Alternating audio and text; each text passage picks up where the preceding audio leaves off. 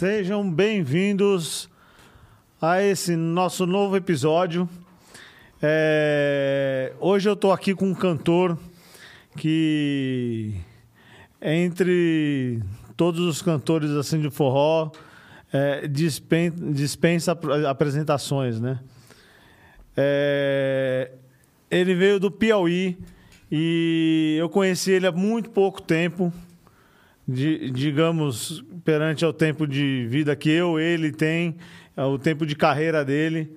É, conheci ele numa situação assim que é, há pouco tempo, assim, o que, que eu diria? Numa situação onde a gente descobre que quem é que tem caráter e quem não tem caráter, né? Nosso convidado de hoje, é, eu conheci ele um pouco antes da pandemia e com esse pouco tempo de convívio que eu tive com ele, é, eu vi que é uma pessoa honestíssima, correta, com uma retidão assim como muito, muito poucas pessoas têm hoje no, no nosso país, né? Ou no mundo também, não diria só no nosso país, no mundo que qualquer civilização, nação ou, ou local que seja, a gente sabe que tem pessoas que querem o bem e tem pessoas que querem o mal, infelizmente. Então eu trago vocês aqui para falar com o nosso ilustríssimo eh, Francis Lopes. Bom dia, Francis. Boa tarde, né? tarde, né? Boa É já, tarde. já Agora, ó, estamos de tarde aqui. essa é ao vivo, né? É ao vivo de verdade, né? Isso. A e- outra que a gente gravou da outra vez, né? E foi pro ar depois. Mas enfim, João, eu agradeço demais o, o elogio, né? O, Não, não deixando de ser né? merecido. Você pode agradecer o quanto quiser, mas é, você tem merecimento nisso daí e todo. dizer que, que essa. Claro que caráter a gente já nasce e adquire de- de- é, é- é- é perante a, o nosso crescimento, o nosso entendimento no mundo, né? Mas, mas é, nesse meio eu queria dizer para você que eu aprendi muito com o seu pai, viu? Seu pai, que foi um, um homem que. é, também dispensa comentários, né? E que eu tenho certeza que não só eu, mas muita gente do meio é, com certeza aprendeu muito com ele, o qual foi ajudado por ele, assim como eu fui também, né? Então, para mim é uma honra estar aqui hoje, poder falar um pouco aí da nossa carreira é, nesse nesse novo tipo de entrevista chamado podcast, né? Que Tá, eu- tá eu- super em alta, né? é, pessoal. eu fui pesquisar aí a, a- outro dia eu estava vendo aí entrevista de outras pessoas na internet, no YouTube, né? Sim. E aí eu vi em podcast há 5, 6 anos atrás, eu digo, pô, eu pensei que esse negócio era da agora, né? E a gente que que veio de outro mundo, né? Porque o nosso mundo era material, né? Era, era o CD, era o DVD, era comprar na loja. E a gente, eu digo para você que ainda estou me adaptando a esse mundo digital, né? E, Sim, sim. e para mim é muito bom estar aqui hoje, poder falar um pouco aí da nossa carreira, porque é, nem sempre são só as pessoas que estão assistindo a gente no momento. É uma coisa que fica disponível no YouTube, aí as pessoas cortam, jogam nas plataformas e outras redes Exatamente. sociais. Isso E- é e- importantíssimo, né? Porque isso aí fortalece bastante o, o conteúdo é, geral, que é o conteúdo completo, né? Esses cortes são muito importantes, assim, para que o trabalho fique mais disseminado e seja melhor divulgado. Mas para esclarecer um pouco melhor, assim, em termos de. Você mencionou meu pai, né? E acredito, para quem não conheça, é, meu pai é o Marcelo Duran, é, teve uma, a, a gravadora MD Music, que por muitos anos aí ele desenvolveu um trabalho que é, hoje, em teoria, eu enxergo que vem se perdendo, tá? Porque ele abriu um, um- um espaço bom para os artistas independentes. Verdade. Porque antes de- da, da empresa dele se fortalecer, não, não se existiam é, pessoas que conseguissem levar o seu trabalho independente à frente se não estivesse dentro de uma grande gravadora. E as grandes gravadoras, como a gente sempre soube, sempre levou os maiores créditos e os maiores é, é, é, é, ganhos financeiros em cima do próprio artista, né? É verdade. É, na, na realidade, ele trouxe uma inovação para o meio, ele deu oportunidade a, a muitos artistas. Eu me lembro do meio do forró, simplesmente os principais, né? Porque quando eu eu fui para a MD é, Music, a MD é, material, né? CD, gravadora, é, que era dava essa, possi essa possibilidade para o artista ficar independente. É, na época ele já estava lá, 2002, 2002, ok, há 19 anos atrás, né? Já tinha lá, ele já estava lá com calcinha preta, que na época era um fenômeno estourado. É, banda Calypso, que era um furacão na época, Joel, meu Chibinha. Tá, enfim, é, as maiores bandas de, de, de forró do Brasil estava na MD Music. E o Marcelo Duran ele deu oportunidade para o artista ficar independente e ganhar ao mesmo tempo. Ele, ele distribuir o material para o Brasil inteiro, né? E a gente ficava feliz, porque é, o nosso CD ele tanto vendia como a gente ganhava. Enquanto quando estava na gravadora, só a gravadora ganhava mais, entendeu? Sim, sim. E o, o trabalho dele aí no nesse, nesse quesito distribuição era um trabalho bem árduo, porque inicialmente ele teve que, que criar um, um, um, canal de distribuição, é, porque as pessoas chegavam nos grandes magazines de antigamente, que hoje a gente pode exemplificar com as grandes plataformas digitais, né? Sim. E quando você ia vender seu produto lá, eles não queriam pegar. Por quê? Porque é mais um vendor, mais um cadastro mais uma empresa a você a controlar em termos de entrada e recebi, recebimentos, é, é, entre tudo, né, que é, envolve um, um, novo fornecedor. Então, é, você não conseguia levar o seu produto unicamente exclusivo, o seu produto para dentro da loja. E as lojas, infelizmente, antigamente era a grande vitrine, né? É verdade, verdade. A loja, é, eu até eu estava imaginando essa música esse hino que a gente gravou aí recente nesse último CD, o CD mais recente que é Deus Vem Cuidar de Nós, né? É, que andando aí nos grupos de WhatsApp tal e as pessoas é, enviando para gente, eu fiquei, eu, ficava, eu fiquei comparando com aquela época, João. Há 20 anos atrás, eu digo que se fosse há 20, 15 anos atrás, você passava nas lojas de CD e estava tocando, né? Na, nas lojas por aí. Porque quando a música fazia sucesso, né? É, você não podia passar num Braz daquilo ali no centro que tinha aqueles camelôs, né? E as lojas de CDs, né? Você passava na rua direita ali no centro de São Paulo, é, você ouvia a tua música tocando assim nas, nas lojas de disco. Isso deve ser super gratificante, né? Meu amigo, eu, eu, eu, fica, eu fiquei muito feliz quando o, o meu CD aconteceu. A gente tá, até estava comentando antes, o primeiro CD que aconteceu que foi de 99 para 2000, né? Só que a gente já tinha 10 anos de carreira. É, o pessoal não enxerga esse, essa parte atrás, né? O, o backstage, o pessoal, o pessoal só vê a parte da fama, da parte do, do vamos colher os frutos, né? E aí, quando eu passava ali no Braz, sabe? Tinha vezes que eu não. Eu não é, o, o, CD começou a fazer sucesso, eu ainda andava de ônibus, de trem, mas ninguém me conhecia, né? Porque não é que nem hoje, não tinha rede social, não tinha é, Facebook, não tinha. Depois, algum tempo depois, foi que veio o Orkut, lembra do Orkut? O Orkut deve ter vindo lá perto de 2007, é, 2006, por aí, né? Por aí, 2005 para 2007, sei lá, por aí. E aí, de repente, eu pegava o trem ali em São Caetano, que eu morava em São Caetano, né?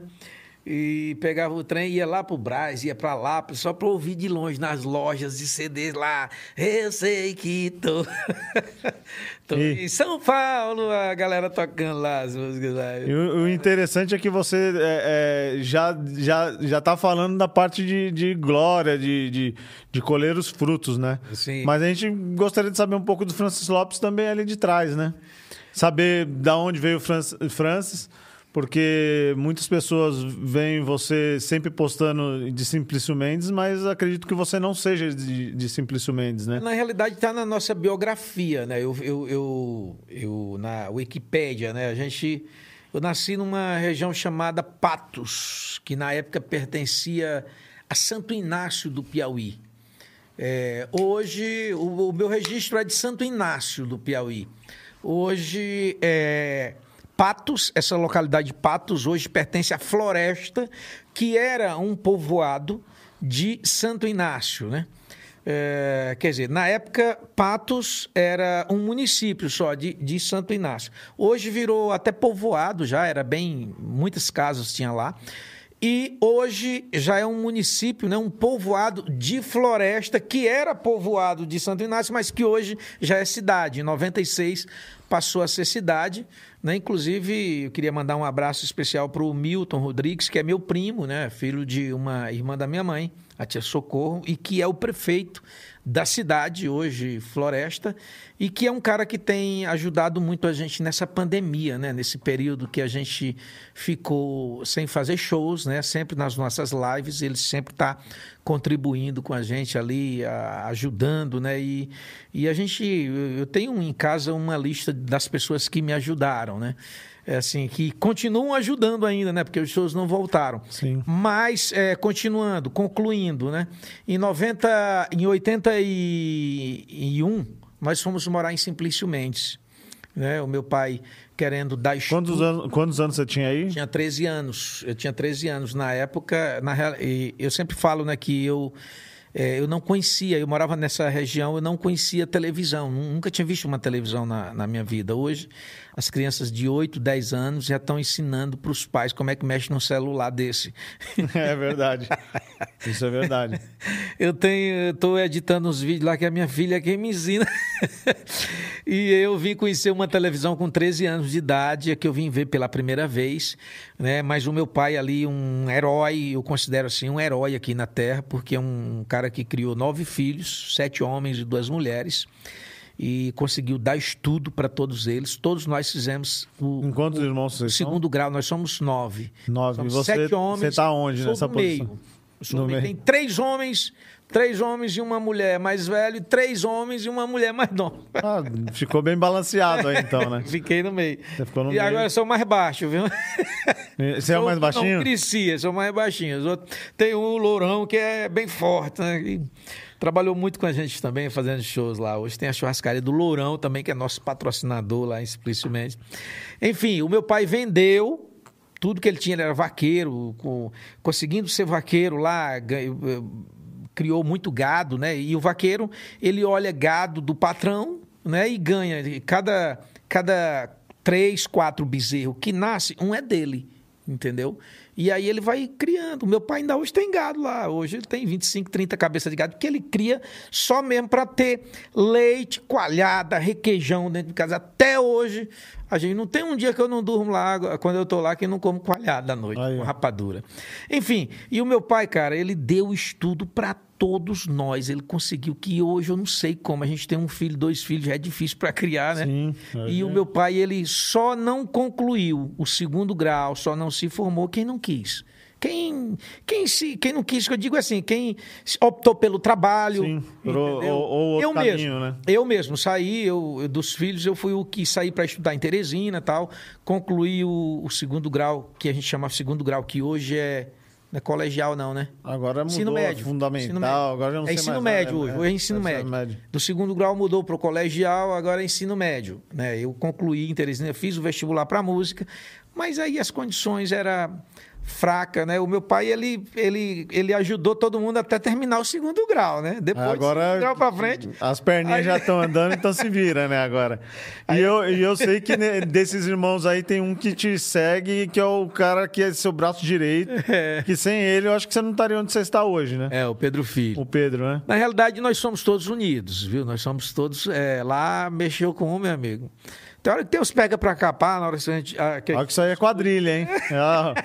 isso aí é. Mexeu com, mexeu com todos, aí já mais de quatro virou quadrilha. Aí, então, é, é, a gente é todos unidos, mas o Pedro Filho é que veio para cá, que depois do João Jailson e o Donizete, que foram os empresários que trabalharam comigo. Primeiro o Assis, aqui em São Paulo, depois o Jair, João Jailson e o Donizete.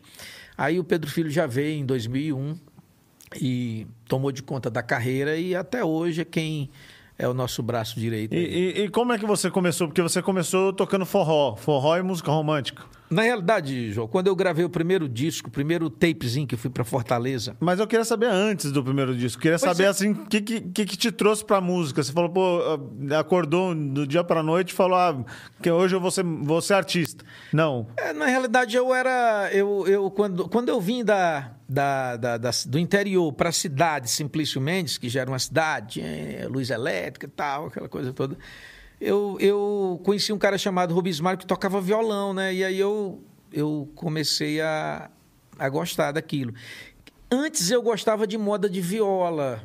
Quando o meu pai acordava cedo, de madrugada, 5 horas da manhã, lá quando ele era vaqueiro, ligava no rádiozinho e tinha os repentistas de picos. Piauí tinha a rádio difusora de picos e ele ligava. E a gente ouvia a difusora de Cajazeiras, na Paraíba, ouvia a Rádio Nacional de Brasília, né? E quando tinha aqueles programas de viola, de repentista, eu gostava, porque o meu pai gosta até hoje ele escuta lá, tem dia que ele pega o gravadorzinho dele, coloca lá fora e passa o CD inteiro lá do Lucas Evangelista. De... E deve Mas... ter ouvido muito o quê? Theo Azevedo, ele deve ter ouvido bastante? Não, não? ele ouvia muito, era é, é, Sebastião da Silva e Moacir Laurentino. Moacir Laurentino. O Lucas Evangelista. Valdir Teles também. Valdir Teles, ele tem disco lá, que faleceu. Faleceu, né? faleceu, durante a pandemia, mas eu acho que não foi de, de Covid, né? E eu gravei uma, uma, uma Bem música no começo, dele, eu, eu cantei uma música dele com o Galego Aboiador. Se eu não me engano, é. Fala em sertão, lembranças do meu sertão, uma coisa assim, né? Origens do meu sertão, né? E, enfim, o meu pai gostava disso e eu vi o menino tocando violão, eu quis aprender aquilo ali, né?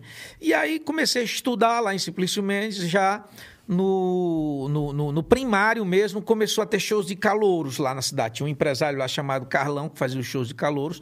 Comecei a participar e comecei a ganhar. Primeiro show de e eu era para frente. Ah, você lembra da época do. Tu já tinha nascido quando. Quando o RPM estourou? Eu lembro do RPM. I'm wondering why long, Não. long. ah, Mas já é bem mais pra frente, né? De 81, 86. Né? É. 86 isso aqui, né? Eu estudava lá e aí participava de show de calor dizendo. Só no Embromation. Vai, mano, vai long, vai long, Eu cantava enrolando lá e a galera, meu amigo, quando eu entrava no, no, no, no, no na banda, né? A, a, a, União Artística lá, que era uma casa de show que tinha lá, lotado, a galera ia loucura, sabe? E aí depois ganhei o troféu com essa daí, ganhei com essa daqui. Sina de vida no país vizinho, eu já não ando mais sozinho. Tá com o telefone, tá com o telegrama, enfim, e aí vai, sabe? Aí você participou de muitos festivais desses, então? Participei, cantei Roupa Nova, é, Linda, Linda, só você me fascina e vai embora. E a sua, sua inspiração, assim, é, é, você teve um, um, alguém que você gostava que você tomou como um, um um, um, modo de tocar ou alguma coisa assim? Teve algum artista assim que te influenciou na, na, na, música inicialmente? Naquela época, naquela época era a época do rock progressista, né? A gente tinha vindo do interior, gostava de moda de viola, né? Os anos 80. A gente gostava de, mo de moda de viola, mas quando a gente chegou na cidade, a gente se adaptou, né? Foi conhecendo clubes, essas coisas, começou a ver televisão, os programas de auditório ali, o Chacrinha, Bolinha, tal. E foi Chacrinha a época. já tinha nascido também. Foi a época do, do rock progressista, né? Que aí vinha. É, veio tanto RPM como Roupa Nova, é, Capital Inicial. Nossa, quanta gente boa surgiu nessa é, época. É, era, era muito bom o rock naquela época. O Legião Urbana, é, enfim. E aí juntava com os internacionais, a gente era para frente, sabe? Aí a gente, qual era, qual era a minha inspiração? Era Bruce Springsteen, Phil Collins, Brian Adams. E como é que você chegou no forró aí? É. Olha, eu ganhei troféu com isso aqui, ó. I lost my life, I got you Lá, e aí vai embora, sabe? Então, essa galera de voz rouca, inclusive o Paulo Ricardo, do RPM, entendeu? Era um cara que tinha a voz, ele cantava Sinais de vida no país vizinho. Ele cantava meio rouco, sabe? Ele era, tinha a vozinha meio rouca e eu sempre me inspirei nesses caras que tinha voz rouca, né? E, enfim, e a gente foi levando, misturando ali o rock dos anos 80 com, com é, é, a música romântica, né? O rock internacional. E aí, no final dos anos 80, começou a surgir o forró moderno. Eu, eu, eu para te falar a verdade, quando morava no interior, lá nos Patos, no interior, a gente ouvia muito nos rádios Luiz Gonzaga, sabe? Ali, é, apologia ao, a, ao, jumento, aquela coisa toda, asa branca. A gente ouvia muito quando era moleque, mas na nossa adolescência ali, na juventude, na pré-adolescência, nós não curtimos muito isso, não, entendeu? Isso voltou quando o forró se modernizou no final, é, ali nos anos 90, quando entrou os anos 90, que veio Mastruz com Leite, aí veio Catuaba com Amendoim, aquelas bandas, não sei se você chegou a acompanhar, do Emanuel Gugel, entendeu? Catuaba com amendoim, mel com terra, que aí modernizou o forró, entendeu? E aí a gente começou a adaptar até música internacional em ritmo de forró. E aí eu gravei um CD, João, eu gravei um CD com cinco músicas românticas e cinco forró. Eu digo, o que der certo aqui, eu vou ser. Mas a, a, você já compunha nessa época? Ou, é, músicas minhas, todas músicas minhas. É. E o que, que deu certo, então? Agora conta pra gente. Qual, quando, é, quando é que você falou, putz, agora. Esse lance de ganhar sempre os shows de calouros, né? Eu comecei a compor. Aí eu fui estudar em Floriano, morar na sede de uma banda que tinha lá. É, morava lá e acompanhava os showzinhos da banda tal. e tal. E, e aí, ao mesmo tempo, eu escrevia algumas músicas, né? E aí, um empresário em Simplício Mendes sabia, o Carlão, sabia que eu fazia músicas, aí me convidou como a gente tinha nome lá, como quem ganhava os shows de calouros na época, me convidou para a gente fazer um show lá na cidade, mesmo sem ter gravado o CD. E a gente. E aí fizemos show em Simplício Mendes, fizemos Parlandinhas, nós fizemos show nas cidades vizinhas lá. O cantor Francis Lopes, mesmo sem ter gravado, entendeu? Sim. E aí colocava a música de outros artistas, né? E aí a gente gravou esse CD. Eu fui para Fortaleza no final de 89. É, gravei o tape, né? Foi uma luta danada para conseguir esse dinheiro para gravar o tape. O ano de 90 vim para cá, no ano de 90, trabalhei numa padaria lá na Vila Califórnia, em São Paulo. Depois fui para uma loja no, no, no Largo do Braz. Até o final do ano eu consegui o dinheiro. O dono da loja lá, o Javan, me emprestou a metade do dinheiro. Eu consegui a metade, ele me emprestou outra metade. Eu gravei o CD. E a partir do dia 5 de janeiro de 1991, eu comecei a fazer shows. Entendeu? O... Com esse CD, com esse LP, que fez sucesso lá na minha região. Sim. Algo que se destacou mais foi forró, foi o forró. O, a gente está aqui, inclusive, até, você até imagina quem que está aqui no chat com a gente, que sempre acompanha a tua carreira, o Antônio Gladys. O Gleides, lá do Rio, né? Do Rio. Abraço especial para o Gleides. E ele pediu aí para a gente dar uma, uma, uma, perguntada aí quais foram os, os maiores sucessos de composição sua, né? Que você considera os maiores sucessos de composição sua? Sem dúvida, Lamento de um Nordestino e a Carta, né? O Lamento ele abriu espaço para a gente chegar aqui em São Paulo e nas rádios comunitárias na época. Isso, já foi quando eu vim morar aqui em 98 para 99. No, no ano de 98 eu fiz a música e vim morar aqui. E aí comecei a distribuir é, nas gravadoras, aquela fitinha cassete, né? Sim. E andei muito em rádio comunitárias. E aí começou a aparecer, começou a andar, porque é, tinha o lance da fita pirata, né? Do camelô. Então aí começou a andar nos camelôs, uh, andei nas gravadoras, não deram muito a bola. A gravadora Gema, com um ano depois, sei lá, quase um ano, foi que entrou em contato comigo. Aí eu já estava lançando, já estava preparando até outro CD já, entendeu? E aí foi o período que no final de 99 já estava começando a aparecer, abrir as portas, aparecer empresário, aparecer as casas de shows já começaram a me deixar cantar pelo menos de graça, né? Porque no início ninguém queria nem de graça. E, e aí foi que é Lamento abriu as portas e a, a carta, carta, consolidou. Consolidou, né? que foi onde a gente o, saiu do vermelho ali de 9, 10 anos trabalhando no vermelho para o verde. É. Eu, é, o bacana foi que você mencionou aí exatamente o Lamento Nordestino e casou que você contou como foi a sua vinda a São Paulo, né? Sim. E pelo que eu percebo, a, a, o Lamento Nordestino é inspirado. Eu, eu entendo que um pouco no, no, na situação que você passou e que muitos nordestinos é, passavam ou passam até hoje quando vêm a São Paulo para ir atrás dos sonhos deles, né? Com certeza. Então vamos, vamos ver se a gente consegue tocar um pouquinho dessa daí para o pessoal recordar. Essa é a minha história e a história de, de muita gente, né? Que você falou aí. Acho que por isso que a música chamou a atenção. Muitas pessoas, alguns compositores, né? Depois que eu cantei Lamento, a Carta e Eu Voltei e outras mais, eles me mandam muitas músicas nesse estilo, né?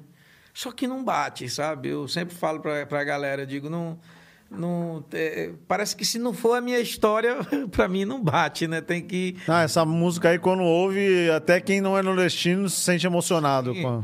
Quantas pessoas eu não encontrei aqui em São Paulo nos shows que dizendo, falando que era do interior de São Paulo e que aprendeu a gostar de forró ouvindo essa música, né? Porque contava a sua história.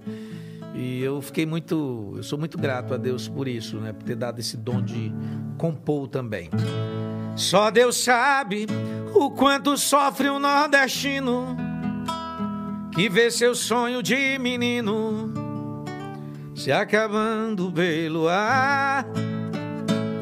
Ele sofre quando tem que ir embora. A família toda chora, mas não pode mais ficar.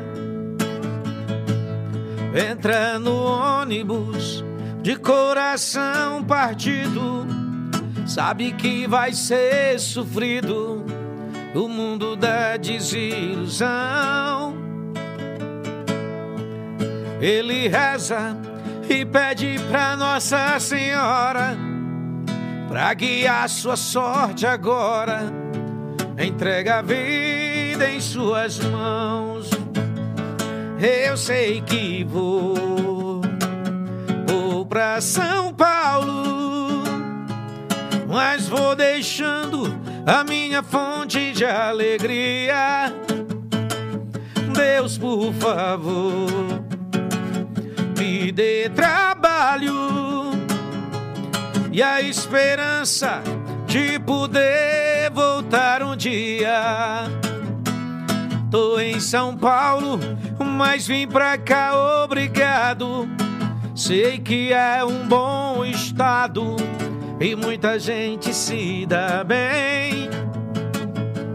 Tô trabalhando e vou ficando por aqui, mas não troco meu Piauí pela terra de ninguém. Alô, mamãe, alô, papai, aqui vou bem. Dê lembranças pra meu bem e pra quem perguntar por mim,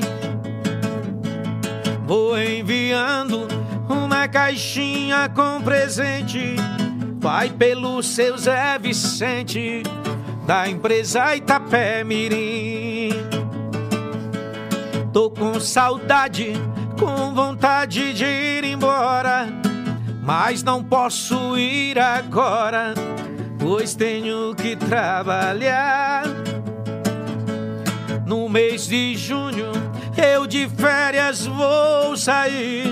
Me aguarde por aí, porque vou lhe visitar. Eu sei que tô, tô em São Paulo, mas lá deixei a minha fonte de alegria. Deus, por favor eu só te peço a liberdade de poder voltar um dia.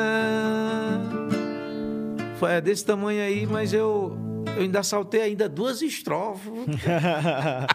Muito a música bom. é grande, viu? A música é uma Muito história, bom. né? Um filme, né? E quando que você é, acordou assim, falou, agora eu dei certo? Estourei. Quando foi isso daí? Isso foi na carta. Isso foi rápido, viu, viu, João? Isso foi, foi rápido, assim, foi dentro de dois meses. Dentro de dois meses.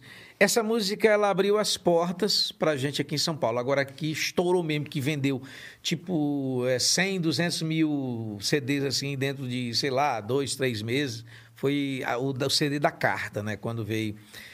Conta pra gente exatamente o dia, assim, que você falou, pronto. Cara, eu. Acho que agora, que, agora tô estourado de sucesso. Na época eu paguei minhas contas, sabe? Quando eu comecei a. a, a quando eu. Quando a menina chegou para mim no salão lá do João, que era um salão juazeiro, lá na Vila Califórnia, e a menina, a menina chegou no camarim e disse: Eu quero um autógrafo, eu quero um monte de gente, né? Mas aí teve uma que conseguiu entrar e disse: Eu quero um autógrafo. Ah, eu digo, aonde? Eu digo, Aí ela disse, na, na minha calcinha, né? Eita, Aí começou eu... assim já. Não, isso vinha já o assédio normal, né? Mas nesse dia ela disse, eu quero na calcinha. Eu digo, cadê? Achou que você era o Wanda, é? Traz a calcinha aí. eu digo, pega a calcinha lá. Ela disse, não, não, que eu tô vestido. aí complicou, né? Eu digo, eu tô estourado. Eu digo, eu tô estourado. Se eu tô estourado, o marido dessa mulher vem aqui me bater, né?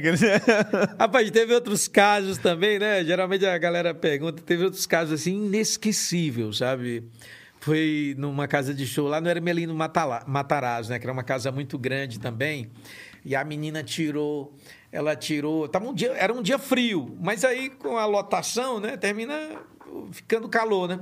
Eu sei que eu cantando o show lá e claro, vários lugares a galera jogava muitos presentes, calcinha, outras coisas mais sutiã. E nesse dia, a menina tirou a blusa, né? Nunca vou, nunca vou uma blusa, cueca no palco, não? Ela tirou a, não, ela tirou a, a jaqueta e jogou, né? A jaqueta. Depois ela tirou a blusa e jogou a blusa, né? Daqui a pouco ela tirou o sutiã e ficou sem sem, sem nada, só com a mão aqui, né?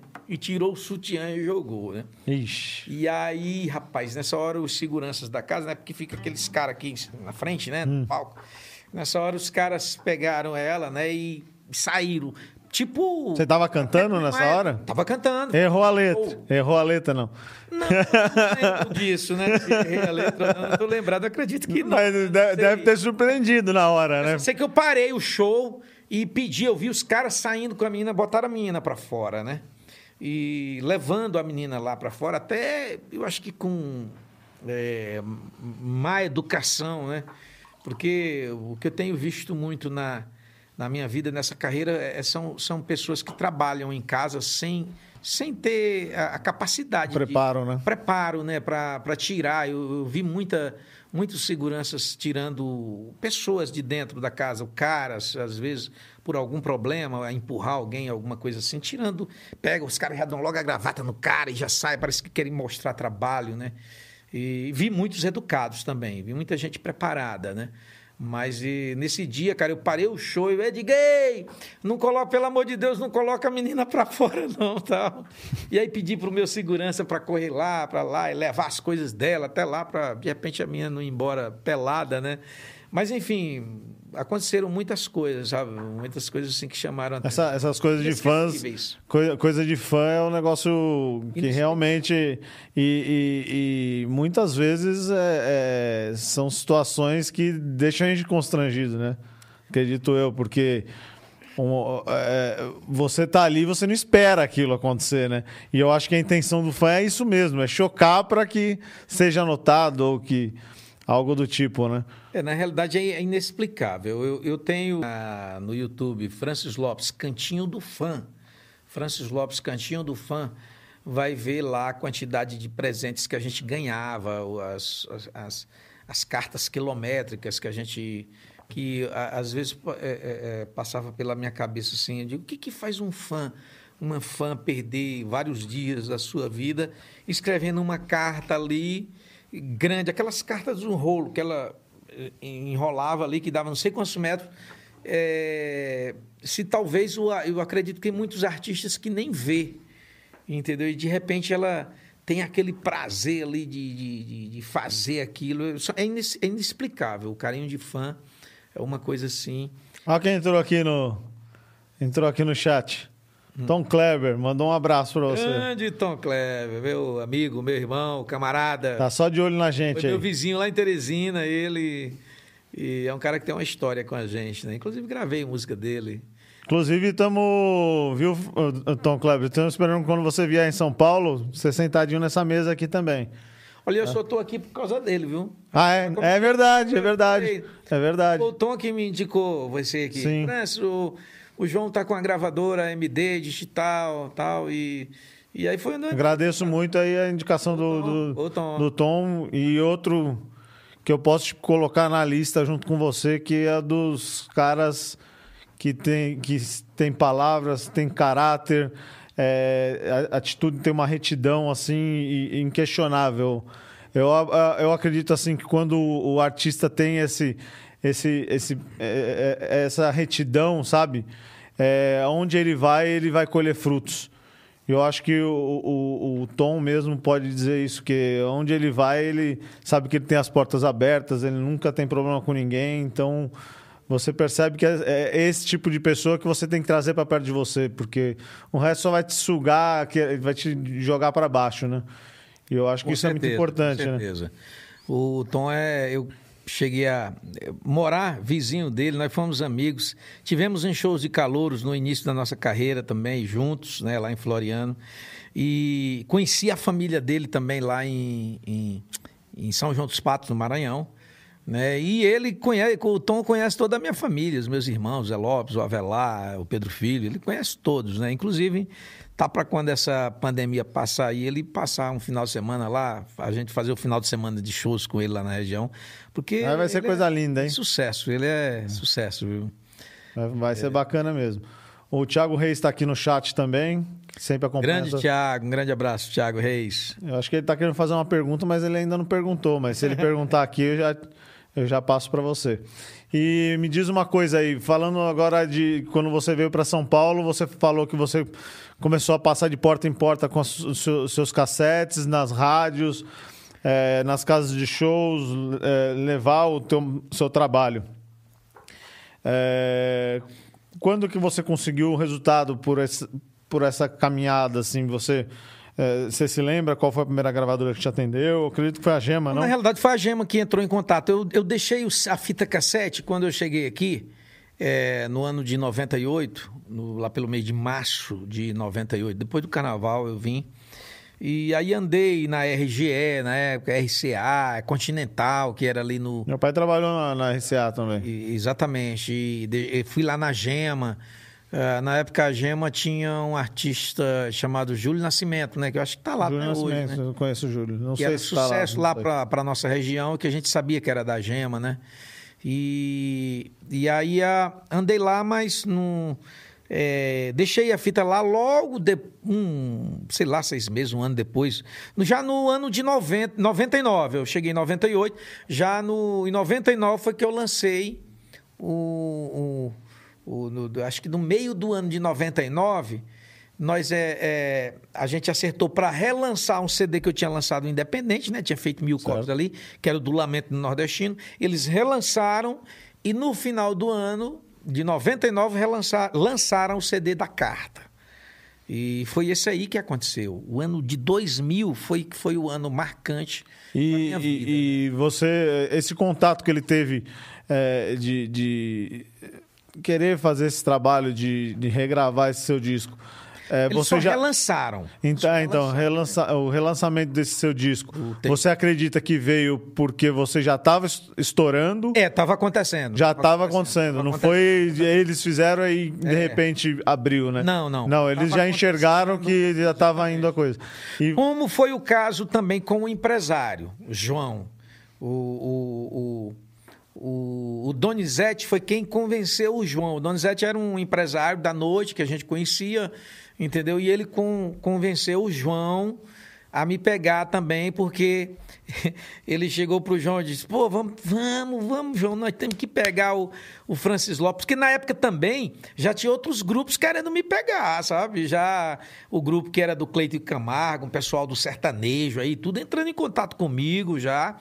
E o Donizete convenceu o João na seguinte eh, frase: João, nós vamos deixar é, com a ideia de que não poderia deixar um outro artista passar é, e estourar nas mãos do alemão, como o Frank Aguiar já estava estourado aqui nas mãos do alemão, e Mano Velho Mano Novo. Ele, pô, vamos pegar o Francis Lopes, não vamos deixar ele estourar na mão dos caras, vamos pegar aqui.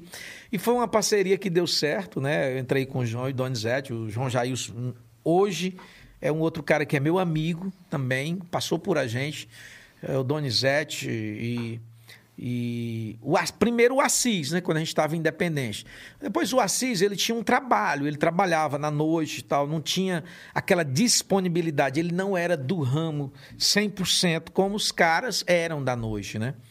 É, e o Assis foi mais um cara que me ajudou no início da carreira.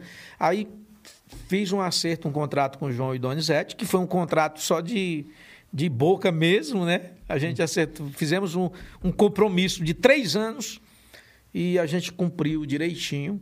E aí muita gente até comentava, ah, João, é, Francis, quando você sair do João e ficar com teu irmão, o João vai é, fechar as portas para ti. E o contrário, né?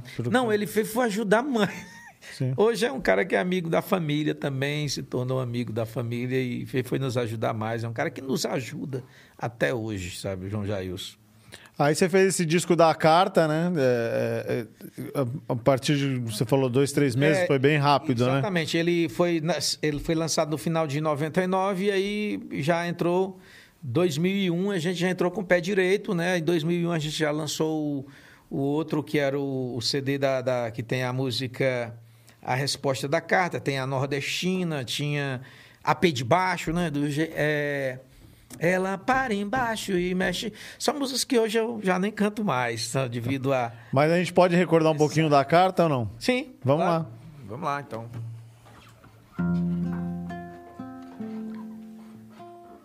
Cheguei, eu me lembro é, como hoje, eu cheguei lá no João, né, no, e mostrei para eles, né? Tinha um cara até lá com a sanfona, né? Eu mandei o cara pegar e aí mostrei, digo, ó, a música que nós vamos estourar, essa daqui, né? digo, eu mandei uma carta para minha mãe pelo cara da excursão, né? Um cara que fazia excursão lá pro Piauí todo, toda semana eles iam e voltavam, né? E aí eu mandei essa. Inclusive no solo da música eu falo, mãe, eu tô enviando essa carta pelo Zezinho da excursão e tal. Mas o nome do motorista eu coloquei. É... Não, o seu Zé Vicente foi no Lamento de um Nordestino, né? Sim, sim. Essa foi a carta. Tá bem, Mãe, já faz um ano e quatro meses que eu vim para São Paulo, vim em busca de aventuras. Pai, aqui não é nada fácil, ninguém faz nada de graça, a vida aqui também é dura.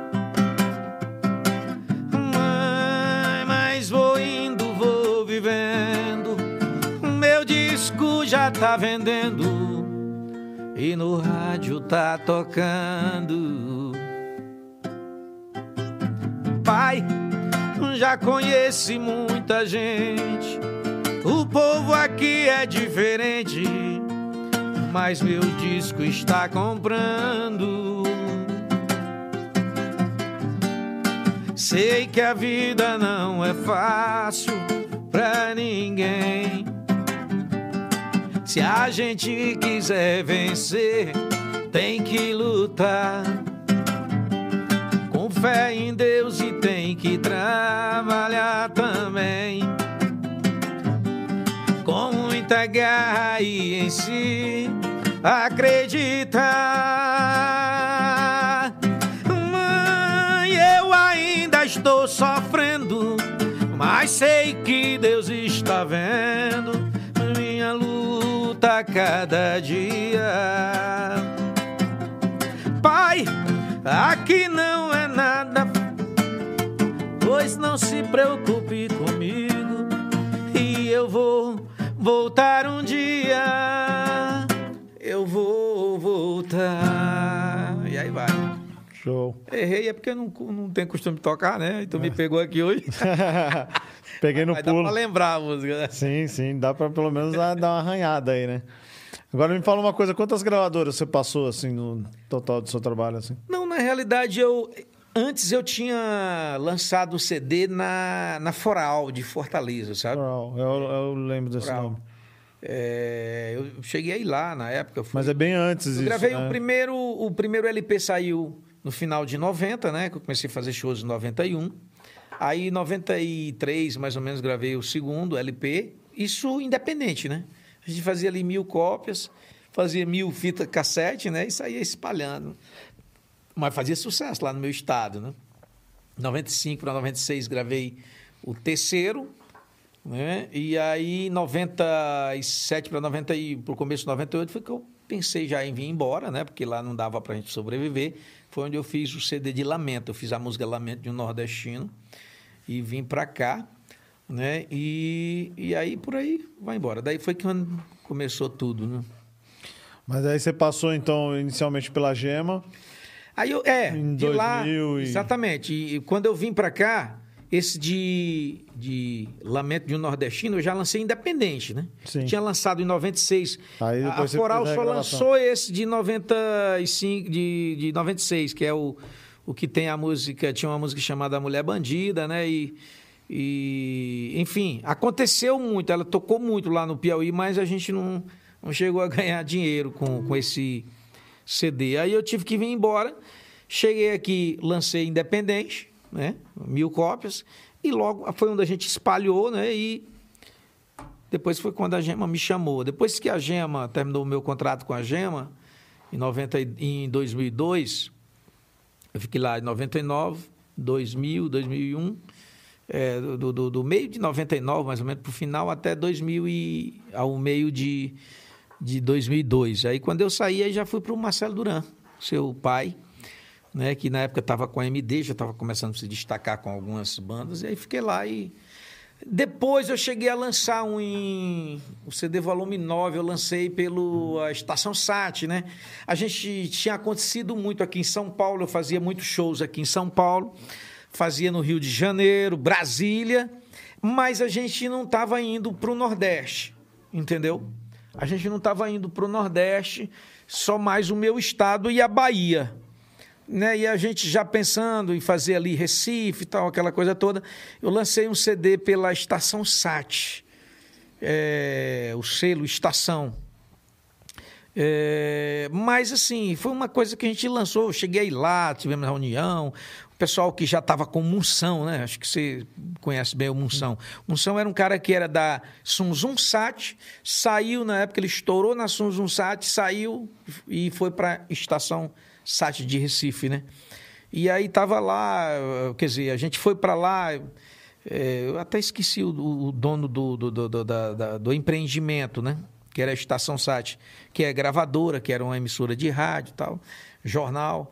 E, mas aí não, a gente só lançou e não, não continuou. Voltei de novo a distribuir com o Marcelo Duran, né? Então, é, eu queria entender esse, esse primeiro contato seu aí com ele. E o Antônio Gladson eh, trouxe uma raridade pra gente aí que eu vou estar pondo na tela agora, que é um print do, do teu site, né? É um print do teu site em 2002 com a história contando que você levou o produto lá para MD e que aí você está começando a ver os produtos na- na- nas lojas, nas, nas, em todas as lojas, né? E você documentou isso daí em site, né? E ele falou que isso daí é um print que ele tirou de algumas pesquisas que ele fez na época sobre a sua carreira e aí ele acabou ficando com isso daí guardado. Cara, que legal, cara. E foi esse CD aí que foi lá pro. É, Esse, aí, esse aí é o volume 8, né? Não. Volume 8, é. Volume Volume, oito. 8, que tinha a música, acho que Bye Ali, Bye ó. Tristeza. É, bye Bye. De que ano que é? Tristeza. De que ano que é o volume 8? É. É, é o ano de 2000 e... 2? Não. 2002, é. 2002. É, então foi logo na sequência que você saiu da Gema, você já. Exato. E aí eu, que- eu queria que você me contasse um pouco aí qual que foi essa, esse primeiro contato que você teve com o Marcelo Duran, porque é, era uma época que, por mais que eu ainda desse uma pingada no escritório dele lá, é uma época que eu não estava ativo na, na- na- na- no meio assim de, de trabalho.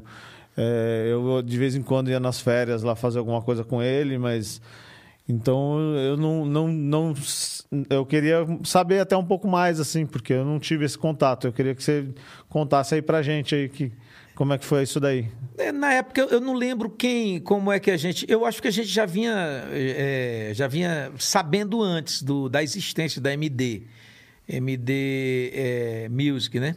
E que eu não lembro assim quem quem nos, nos apresentou, entendeu? Eu sei que o que eu lembro do, do Marcelo Duran, é, João, é que a gente sempre foi bem recepcionado lá e que ele deixava você bem à vontade. Por exemplo, é, é, teve um. Teve um outro CD, que é o volume 10, se eu não me engano.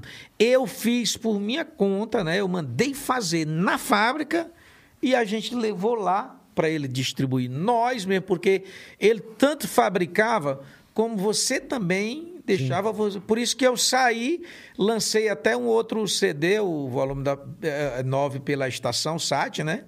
E depois voltei a lançar com ele novamente. Entendeu? O volume 10 ele chegou a distribuir também. Mas era um cara que. Ele era o cara na época, entendeu? Ele era quem é, distribuía. Eu me lembro na época o Washington brasileiro também estourado, sabe? Era um cara que um dos caras que mais vendia lá também, juntamente com a banda Calypso, com a banda é, Calcinha Preta, né? Que era Sim. as bandas do momento, né? Era era era o ouro, né? Da época, né? E e assim, eu não lembro quem levou a gente para lá, sabe? A única coisa que eu lembro é que a gente foi sempre bem recepcionado e como eu comentei, não sei se eu comentei aqui naquele podcast que a gente fez aqui, né, que que na época quando eu lancei o, o eu realizei meu sonho de cantar no Olímpia, né? E e eu lancei o CD volume 11 lá e o DVD. Foi o, o, o Marcelo Duran quem quem lançou, quem divulgou o DVD, né? Quem jogou na praça também. Que foi através desses trabalhos e foi lá onde eu adquiri o sonho de, de comprar o meu ônibus na época, né? Eu me lembro como hoje. Pode contar essa história de novo aí, porque quem não assistiu aquele episódio lá não vai, não vai ter. Eu me lembro que eu cheguei até brincando pro teu pai, eu digo, Marcelo, eu, eu sonhei contigo essa noite. eu não sei se eu tinha sonhado mesmo ou não. Ele diz, Ei, como é que foi o sonho? Eu digo, eu sonhei que você me emprestava 100 mil reais. pra, pra Comigo ninguém sonha assim, viu? Tomara que não. eu, eu, é, é, eu, eu sonhei com você também, né? só que, você, que era menos a quantia que você me emprestava. E aí, é, não, aqui na época, na época é o seguinte, quando eu gravei o DVD no Olímpia e o CD, eu fui prestar conta lá com o Marcelo Duran, né? coisas que a gente a gente recebia, eu não sei nem se a gente recebia em gravadora, né? E o, com o Marcelo Duran, só a parte do DVD na época, só o lucro do DVD, do, dos 10 mil DVDs que tinha vendido no primeiro mês, deu 80 e tantos mil. Aí juntou com o lucro do CD. Eu sei que eu fui lá, cara, eu, eu, não, eu, eu não.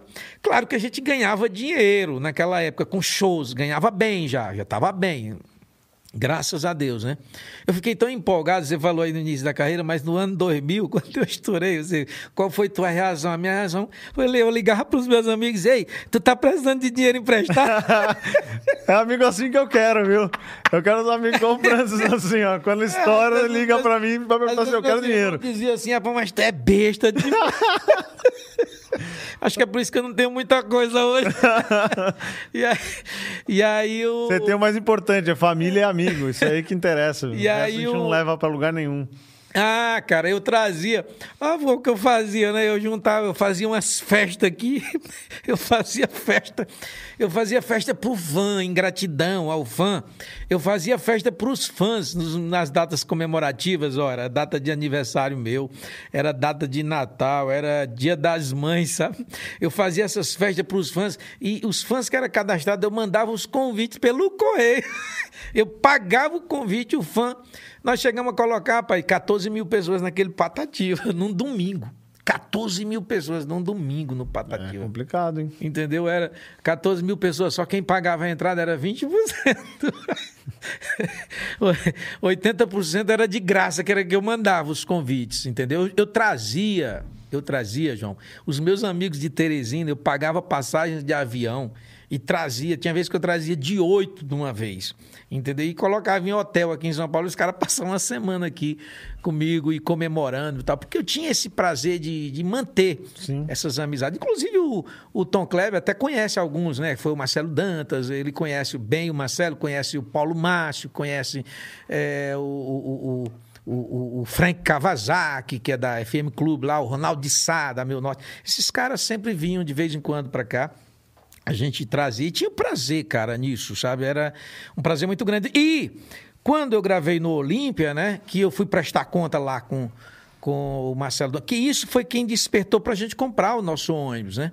Ah, o primeiro mês cento e tantos mil, depois mais uma grana boa, digo, agora eu vou comprar meu ônibus. Aí quando eu fui comprar o ônibus, o cara só vendia se fosse à vista, né?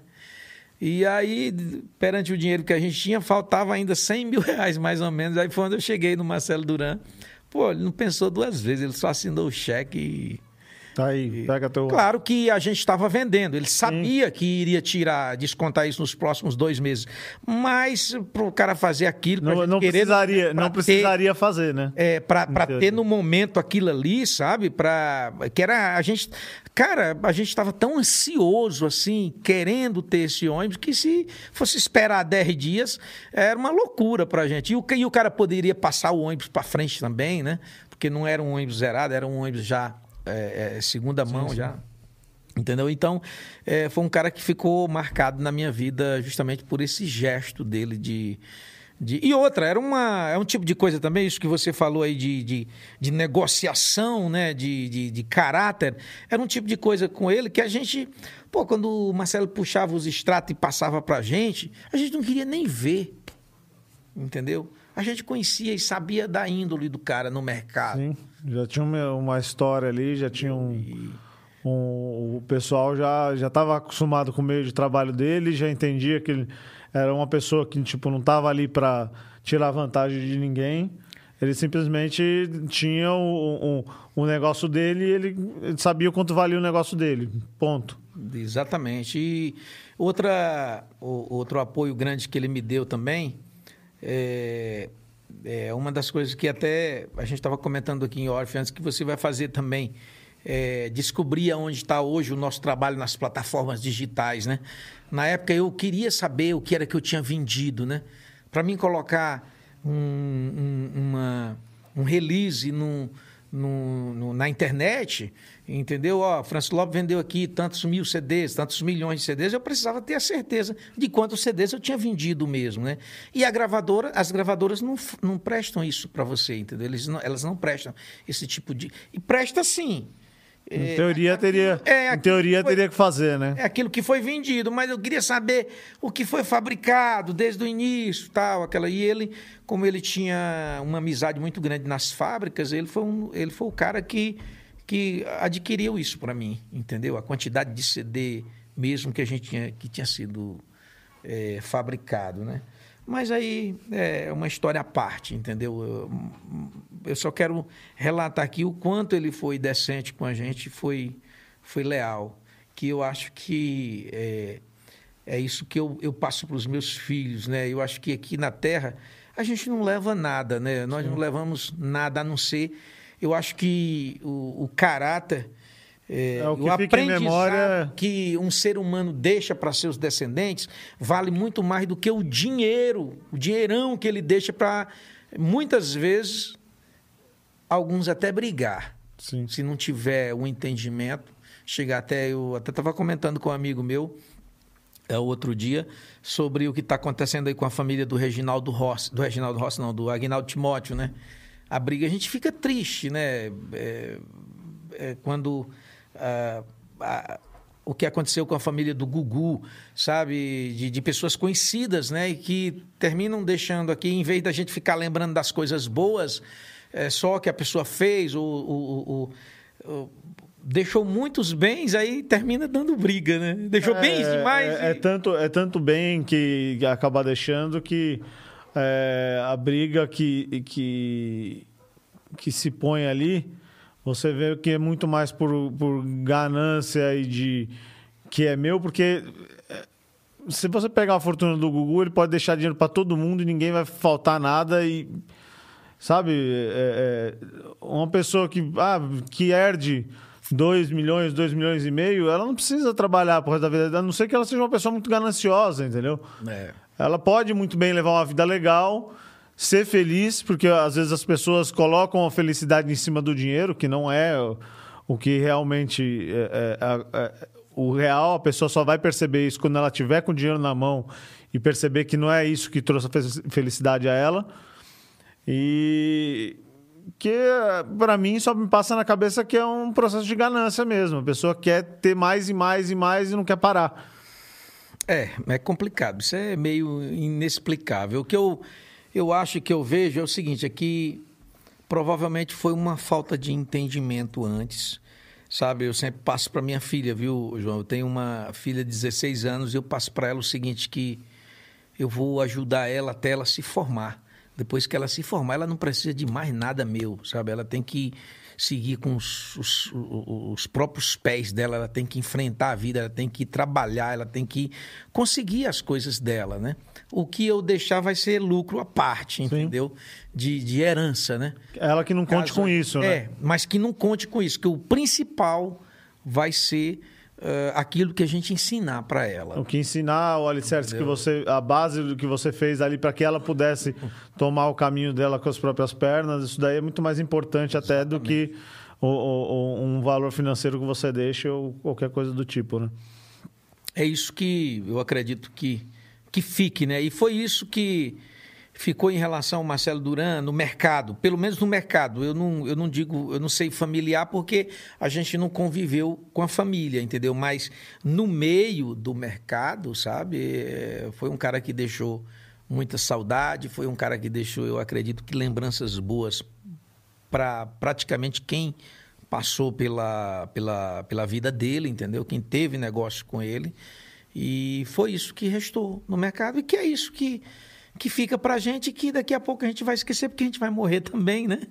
E vamos é. passar. E a vida é isso, né? Na verdade, as, as, eu posso afirmar, porque eu sempre tive. Eu acho que dos filhos que ficou sempre muito próximo a ele, né? E eu posso afirmar para você que o que ele fazia em, em, é, é, no trabalho, é, ele também levava o pensamento a casa. Ele sempre. A, a, o pensamento dele foi sempre de é, ser o facilitador para que as pessoas tomassem as próprias decisões e, e, e, encaminhassem as coisas do jeito que queriam. E eu percebo que na música ele também fez isso. Com certeza. Com ele, ele te deu a possibilidade, deu a muitas pessoas e nunca ditando regra. Você tem que fazer assim porque eu estou te ajudando. Não. Eu vou te ajudar e você toma a sua decisão e, e toca para frente. Ele sempre foi o facilitador na coisa, entendeu? Isso eu sempre enxerguei e isso ele sempre levou na família, como levou para o lado pessoal, é, profissional. Então, na vida dele, isso daí, é, é, o que ele pregava num lugar, ele pregava no outro. Não tinha diferenciação nesse, nesse meio. Mas, independente de qualquer coisa assim, eu, eu gostei da explanação, porque era um, é uma coisa que eu gosto de saber, um pouco mais da, da vivência, do, do, do trabalho do meu pai, porque Muitas vezes a gente não teve contato com algumas pessoas que, inclusive, muito, mas muito mesmo da, da carreira dele foi bem antes da, da, do, do, da gente nascer. Ele já vinha com. E, e, tem muitas pessoas que a gente nem sabe que passaram pela vida dele e a gente acaba descobrindo depois de um tempo e se surpreende com, com as atitudes que as pessoas têm, entendeu? Em, em coisas boas, assim, que, que as pessoas vêm falar sobre o trabalho. Eu acredito que quem passou por ele, João, deve ter uma história para contar, entendeu? Deve ter algo para contar, viu? E, e aí, com certeza, eu acho que tu vai daqui para frente, até porque ah, naquela época era uma época mais material, né? Era o, o CD e tal, era loja, era gravador, era fábrica. E, e, e, esse mercado digital, nós estamos nos aproximando dele agora, entendeu? Então, uh, os artistas daquela época. Tem muita gente que com certeza passou por ele lá na época e que hoje não está ainda inteirado no mercado digital, né? E eu acredito que você vai encontrar muita gente dessas aí pela frente, viu? Muitos que. E cada um deles tem uma história para contar, viu? Eu, o que eu acho bacana aqui de estar tá batendo esse papo com o Francis é que o Francis, apesar de, de, de ter uma carreira, inclusive muitas músicas, é, é, obras é, compostas por ele, é, muita, muitos fonogramas já no mercado aí. É, se você for ver, estamos indo para em números contados, tá?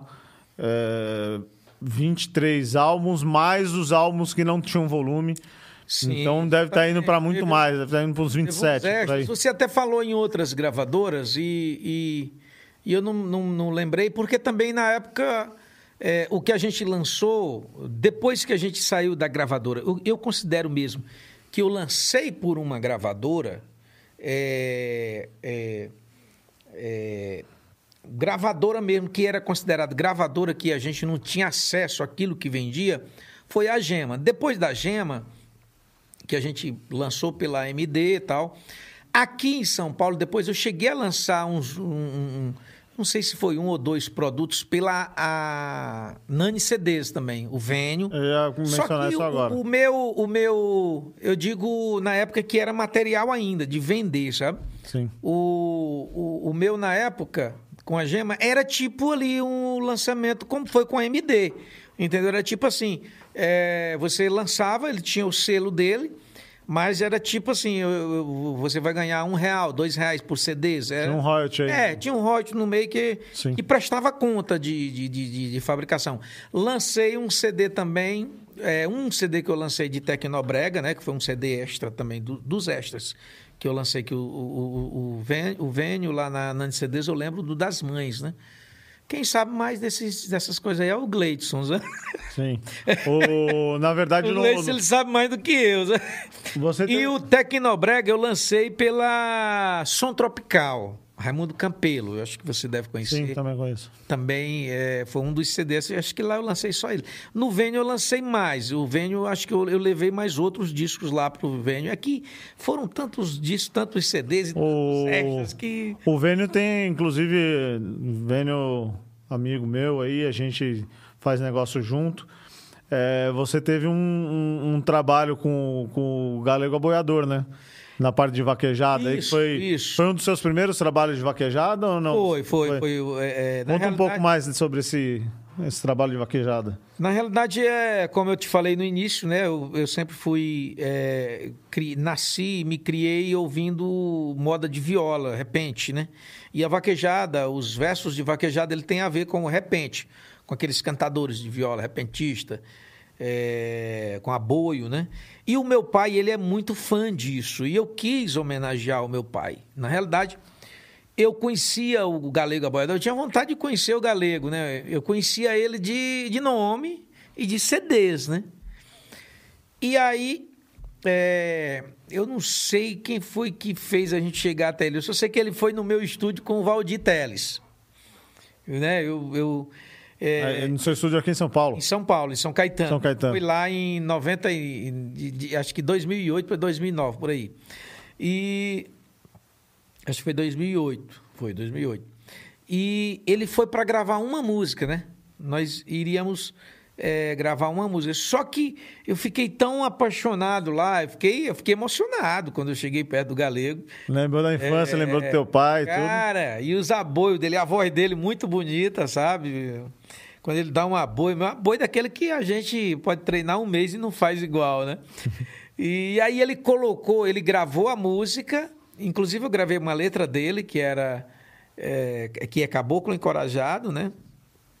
E e aí ele colocou mais a voz em mais duas, dois aboios.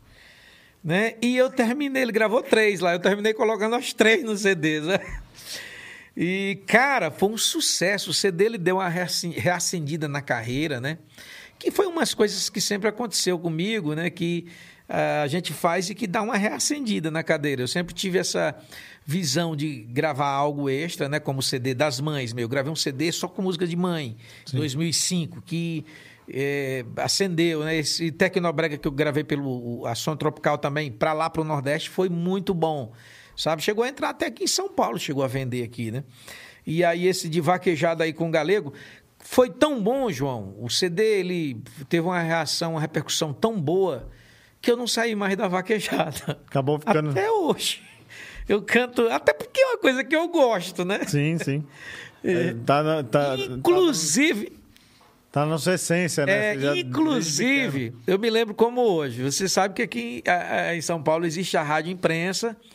E, e, ali os caras compram os horários, né? E você tem que pagar para tocar, aquela coisa toda. Na época a gente pagava bastantes horários lá, né? E você sabe que quando a gente lança um CD, é, a gente lança um CD, a gente escolhe uma música para trabalhar. Né? E quando eu escolhi eu acho que eu vou falar o nome dele. Eu vou falar o nome dele aqui, que ele não deve estar tá vendo a gente. Ah, é. O Donizete ligou lá para Pedro Filho. Donizete, amigo nosso, que era o nosso empresário, que ficou amigo da família, ele ligou lá para Pedro Filho no escritório. É, é polêmica que você vai falar agora ou não? É polêmica? Não, não. Se for polêmica, não, é bom, pode falar. Mas ele ligou, ele ligou lá para o escritório e, e, nós, nós tiramos as músicas nossas que estavam tocando na rádio e investimos na vaquejada. Na música Francis Lopes e Galego Goiador, entendeu? E o Donizete ligou lá pro escritório e disse: Ei, Pedro Filho, cadê o Francis Lopes? Não, o Francis Lopes tá em casa. Rapaz, ele quer se enterrar, é, ele quer enterrar a carreira dele. Porque, não, pai, mandando, tocando aquela música lá de vaquejada na, na rádio aqui. Aqui em São Paulo não vira, não. Vira mais só lá pro Nordeste. Então. Resultado, João, no, três, cinco anos depois, estava a banda que não tocasse vaquejada, músicas que falavam em vaquejada, entendeu? Que falasse de vaquejada, não era banda mesmo. Fala-se de vaqueiro. É, negócio vaqueiro, de vaqueiro. Vaqueiro jeitoso. É, aí veio. Eu te peguei hoje, né? Que eu perguntei se podia tocar vaqueiro jeitoso. É. E você ficou meio assim, será que eu vou lembrar? Vamos. Não, mas é uma música que eu toco sempre nos shows. É que nós estamos com. Nós estamos aí, Um ano e meio sem um, tocar, um ó. Sem fazer, sem fazer shows. Eu falei pro meu irmão lá, né? Lá, eu digo, rapaz, eu não sei se eu vou enfrentar a galera, não. Quer, quer tentar dar uma arranhada aí pra gente? É, na realidade, essa música tem uma história, viu, João? Essa música. Aí você quer contar a história antes ou depois da música? Eu vou contar aqui, é rapidinho. É, ela é uma homenagem, é uma música que eu fiz em homenagem ao meu pai, entendeu? Eu, eu, inclusive, tem o clipe aí na internet. Você, a galera pode entrar no YouTube aí, colocar Francis Lopes, Sim. Vaqueiro Jeitoso. É uma música que eu fiz em homenagem ao meu pai, até porque ele até hoje. É, na realidade, os meus irmãos não querem nem que ele que ele mexa mais com o negócio de gado. Você quer uma água? Quero, quero. Acabou aqui, aqui essa daqui já. Você quer com gás ou sem gás? Não, pode ser sem gás mesmo. Se, com, se quiser com gás, o pessoal lá pega pra gente. Aqui. Obrigado. E a gente nem quer, meu pai já vai completar 84 anos, entendeu? E e a gente sabe que é perigo, às vezes, no meio das vacas, alguém, sei lá. Sim, e, é perigoso de mesmo. De repente escorrega, cai no chão, cai por cima de um toco, um negócio assim. Mas ele é uma coisa que ele gosta, então a gente vai assessorar ele. Tanto que quando eu estou lá agora nessa quarentena, eu sempre ajudo ele buscar o gado na roça. Ajuda ele e perturba a manhã, né? É. E... Eu vejo que você gosta de perturbar a manhã, né? e, aí, e aí eu fiz essa música e convidei o Tony Guerra para cantar comigo, né? O Tony Guerra da banda Sacode. Um cara... Ficou muito bom esse clipe, é, eu gostei. Ficou bem legal. Aí eu fui lá em Fortaleza e a gente gravou lá no estúdio. Aí o cara fez a montagem do clipe legal com o meu pai, imagens do meu pai, né? E aí eu via lá, porque quando ele grita lá, quando ele aboia, o gado vem, né? Quando é. ele tange, o gado vai, né? Aí eu comecei lá. Essa, é, é desculpa interromper rapidinho. É, eu até mesmo peguei essa música porque eu gostei muito dela quando eu, eu, eu ouvi. Não é nem porque não, não vi nada na história assim que me remetesse a pedir que você tocasse essa música. Porque todas é. as que eu, que eu tenho pedido é porque tem um ponto assim que. Não, legal. E é uma música, é, ela saiu numa pegada muito boa, tocou muito pra lá, em Teresina, nas FMs, lá alguns amigos sempre tocam e é, é uma música de shows, sabe? Que tem aquelas músicas que a gente. Tem umas músicas que a gente lança no CD e, e que a gente não decora nem a letra dela. É, de repente, se ela cai na, na graça do povo, aí você pega e coloca Sim. no show. Mas tem outras que você não coloca, não cai na graça do povo e você não, de, não, nem aprende, nem toca. Já tem outras, João, que elas não nem estouram, entendeu? Nem cai na boca do povo, mas são músicas boas para dançar, músicas de shows que a gente coloca e, e, e, e dá certo. E, e, você toca ali dois, três anos, que nem essa daqui. É uma música que, se os shows voltar hoje lá, se na hora que voltar, que a gente começar a fazer show, é uma música que a gente. Na hora que você canta. Quando ele chama, o gado vem. Quando ele manda, o gado vai. E é assim que acontece com o gado na fazenda do meu pai. Quando ele chama, o gado vem. Quando ele manda, o gado vai. E é assim que acontece com o gado na fazenda do meu pai. Meu pai me deu uma bicicleta. Fixa. Tome cuidado, porque senão você cai. Fiquei chorando, pois queria era um cavalo. Pra ficar longe, sempre perto do meu pai. Meu pai me deu uma bicicleta. Tome cuidado, porque senão você cai. Fiquei chorando, pois queria um cavalo. Pra ficar junto sempre perto do meu pai, que é vaqueiro e sabe tudo de gado. Na chapada pega touro perigoso. É meu herói, é um vaqueiro afamado. Sabe de tudo, é um vaqueiro jeitoso. Quando ele chama, o gado vem. Quando ele manda, o gado vai. E é assim que acontece com o gado na fazenda do meu pai. Quando ele chama, o gado vem. Quando ele manda, o gado vai. E é assim que acontece com o gado na fazenda do meu pai. É. Show. É pequenininha, mas é. Sim, sim. E me diz uma coisa, que o João Antônio Silva, ele tá no chat com a gente aqui, ele resolveu fazer uma questão aqui que eu achei bem bem interessante, assim, pertinente, né? É, como que é o, o, teu relacionamento, ou como foi, ou como está é, é sendo o seu relacionamento com os, os cantores de forró, é, de teclados em São Paulo, assim, tipo... É, é, o Frank Aguiar, o Washington Brasileiro, o Robério. O Robério, acho que ele é do Rio, mas Alberto é da Bahia. Da ba... É, da Bahia, da Bahia. Bahia. Mas hoje ele mora no Rio. Não, na realidade, o Não. que eu tenho uma. O que eu tenho uma, uma aproximação maior é o Frank, né? Que é lá do, do Piauí. E o Washington, eu não vi o Washington nessa. Não, eu, eu, eu conversei, eu falei com ele nessa, nessa pandemia, mas eu gravei um vídeo, né, para uma live dele, e ele gravou outro vídeo para para nossa live, né? E, e o Frank, eu sempre falo com ele, né? Inclusive, agora tá para mim ir lá na casa dele e tal. Não sei se vai dar para ir dessa vez, porque eu também estou evitando ainda sair, sabe? Eu não tenho me encontrado e não tenho saído. Tem, as pessoas têm me convidado muito para é, um jantar, para bater papo, sei lá, para se encontrar, falar dessa pandemia. Mas eu tenho evitado, viu, João? Eu, tenho, eu só saio hoje ainda, mesmo já tendo diminuído um pouco o risco, mas ainda há esse risco da, da, da do contágio, é, eu só saio se for necessário ou obrigado. Entendeu? Extremamente obrigado. É eu, eu, eu, obrigado fui eu que chamei ele aqui. Falei, você vem, eu vou te buscar na marra. Aí ele, ele se sentiu não, obrigado. Não, eu ia, eu ia fazer essa comparação, né? Eu ia dizer assim, eu digo, olha, esse, esse lance aqui da da vinda aqui. Isso foi extremamente necessário. Isso é necessário para para a gente estar tá falando e estar tá divulgando para você também não ficar no esquecimento. Sim. Entendeu? Eu acho, acho que, que, isso aí é um negócio é, que todo artista e é muito que necessário isso e que a gente pandemia. teve que se adaptar a isso. Quanto ao apoio, né, eu, é, é, eu tenho dado alguns apoios pequenos artistas lá da minha região. Inclusive, eu já combinei com eles agora que passando mais. Eu não tenho feito reunido para fazer live, né? Porque devido à aglomeração. E, e a cidade onde a gente mora hoje, lá, os meus pais moram lá em Simplesmente, foi uma cidade que morreu muita gente. Nós perdemos lá 43 pessoas de coronavírus, entendeu? E, e teve muito alto. Agora foi que baixou um pouco. E eu tenho comentado com os artistas de lá. Né? Aqui, muita gente me convidou para participar de live.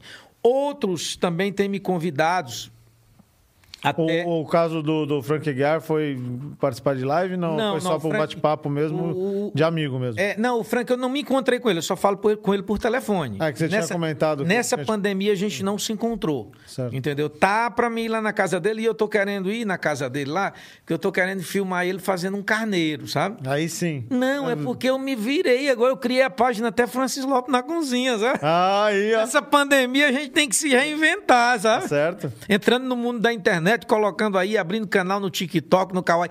A gente tem que se reinventar.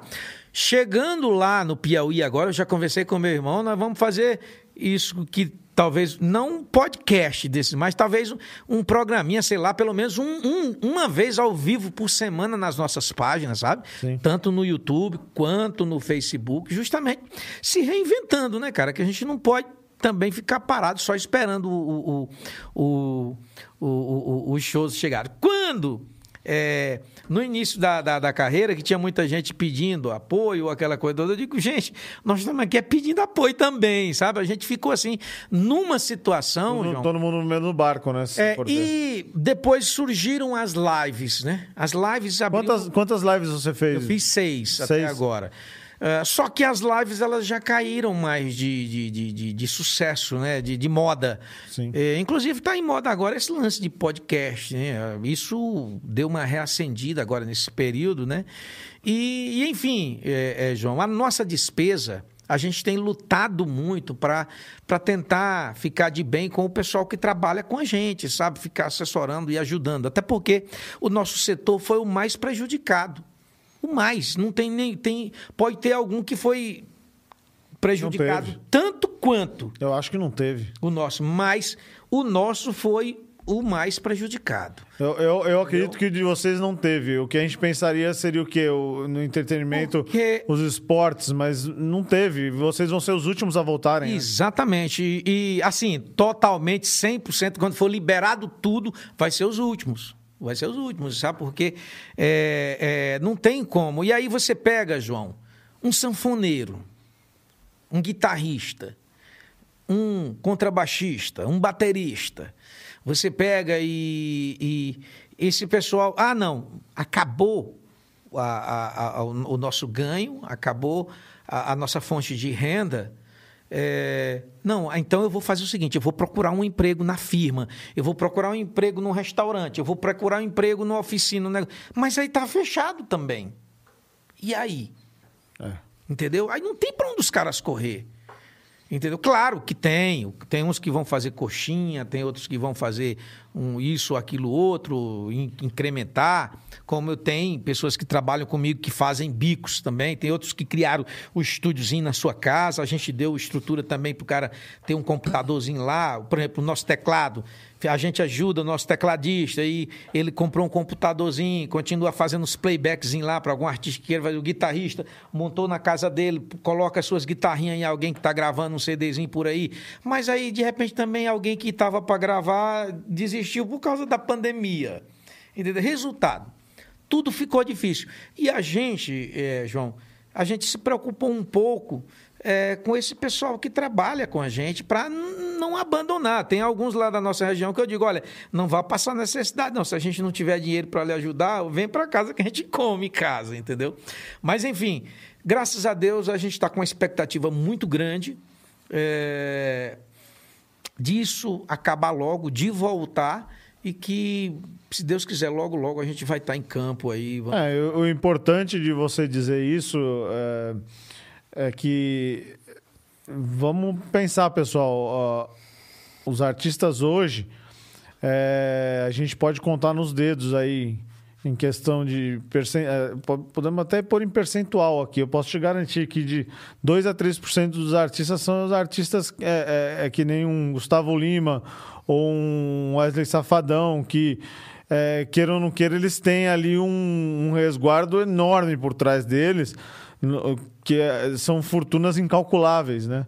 São, e, e muitos artistas de renome e, e bons hoje posso te dizer que estão passando necessidade e com dificuldade. Eu não digo que está morrendo de fome o, o, o, artista que é conhecido, mas que ele está tendo dificuldade para manter as pessoas que sempre apoiaram ele, sempre estiveram é, é, é, com eles é, é, músicos, holdings e, e, e, toda aquela staff por trás da coisa, pode apostar que eles também estão tentando ajudar esse pessoal. Então, isso daí dificulta com que eles consigam também manter as coisas deles. E as pessoas não enxergam isso muitas vezes, não, né? Não enxergam. E, tem, e, e, e só quem sabe, João, a, a, sua despesa é você. Sim. E, e de acordo com o nome do artista, quem ele tá tem mais fora, despesa também. Ele vai tendo mais despesas e você aguentar aquilo ali um mês, dois meses, três meses, seis meses, tudo bem. Meu amigo, mas quando passou para um ano, entendeu? Teve muita gente na época que despachou todos os seus funcionários logo no início, já deu as contas Sim. logo no início. Já outros deixaram passar seis meses, outros deixaram passar um ano tal. E bandas grandes. E aí vem muita gente, porque a internet hoje, você sabe que o pessoal fala o que quer, né? E, pô, mas o cara ganha dinheiro. Por isso que rico, eu digo que a gente pode pôr 2% até menos com pessoas que não sentiram, que você vê que ainda estão com uma casa legal, ostentando aquela vida bacana, que não. não, não... Então, o, o resto são artistas grandes que eles têm as suas despesas. Eles, é, às vezes, é, é, na época antes da pandemia, compraram um ônibus X o cara tem que pagar aquele ônibus. Você acha que ele comprou sim, à vista, entendeu? Sim. E, e, e, eu, e eu costumo dizer também, eu até cheguei a falar isso num vídeo, eh, João, que as pessoas veem um, um artista que tem um cachê no valor de 10, 15, 20 mil, ele já é um artista que tem um nome, entendeu? Ele já é um artista que tem um certo nome. E aí, aí vem numa pandemia dessa, pô, o cara ganha 10 mil por show, 20 mil por show e não tem uma estrutura, por que, que não juntou esse dinheiro?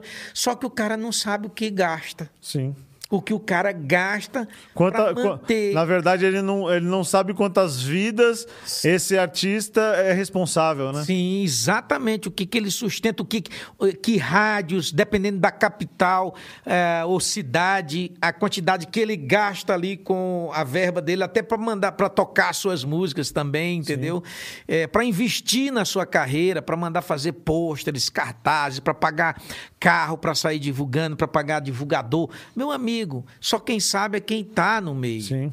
Tá entendendo? E aí é muito difícil. E eu sempre falei pro nosso pessoal, eu digo, olha, gente, se a gente terminar essa pandemia, se a gente chegar no final dela, sem perder ente querido, assim, que mora com a gente, e sem passar necessidade, já é um lucro pra gente. Com certeza. Entendeu? Eu... Já tá bom, vamos fazer a nossa parte aqui, tá todo mundo junto. Eu cheguei a combinar com os dois que tinha ah, alguns que tinha vínculo direto, que era empregado, nós acertamos, olha, esse ano tá difícil, o primeiro ano deu para a gente sustentar, aquela coisa toda, mas nós vamos combinar aqui, nós vamos acertar o direitinho de vocês e vamos acertar esse ano. Quando chegar no final do ano, se os shows não voltar, a gente vê uma maneira de... tem que re, é, é, reestruturar é, e fazer um novo plano. Mas, mas abandonar vocês, ninguém vai. Eu digo, nós vamos estar tudo no mesmo barco. Entendeu?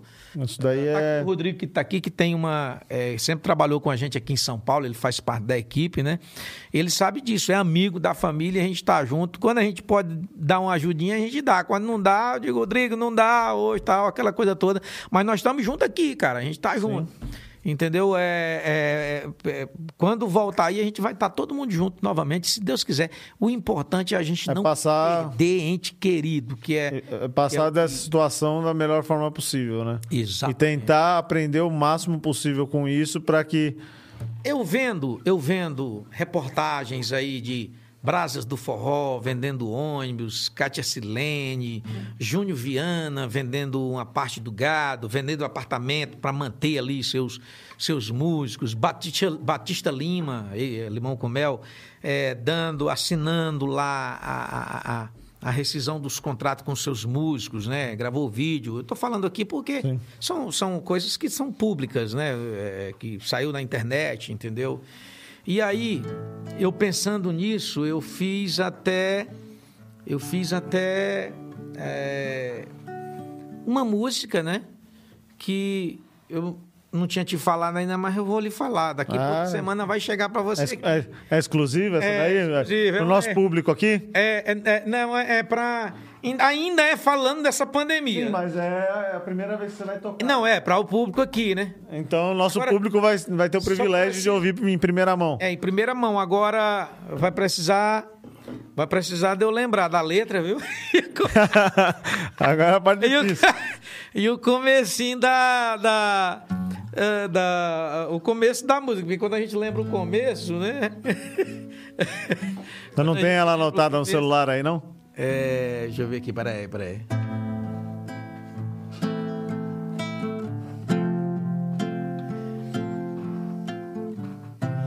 É uma música.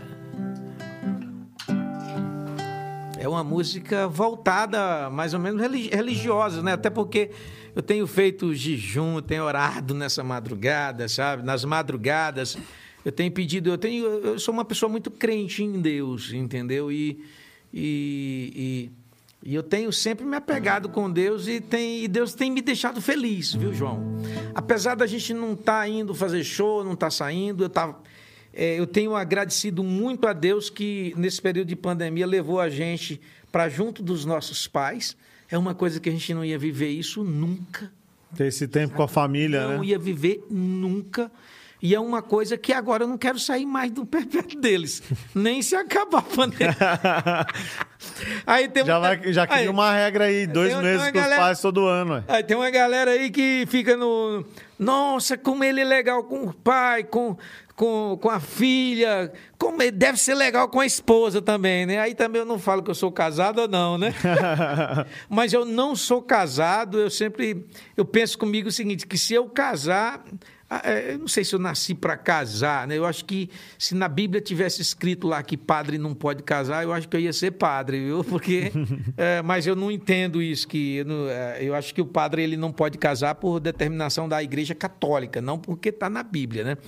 É, mas eu sempre digo comigo, eu só caso um dia se a mulher for morar perto dos meus pais para cuidar deles. Aí, já, já une o útil ao agradável, né? Uhum. Mas enfim, cara, eu tô vivendo assim uma coisa que eu não achei que eu não ia viver nunca, sabe? Ao lado deles lá. Tanto que para mim vir agora passar aqui menos de um mês a minha mãe já ficou lá. Mas meu filho, tu diz que vai e demora muito, tal, mas diz que é só um mês e passa dois ou três. Eu digo não, mas dessa vez é só um. Pai, sei que és o único nome a quem possamos sempre recorrer. Pai, te peço não nos abandone. É que tá tão difícil pra viver.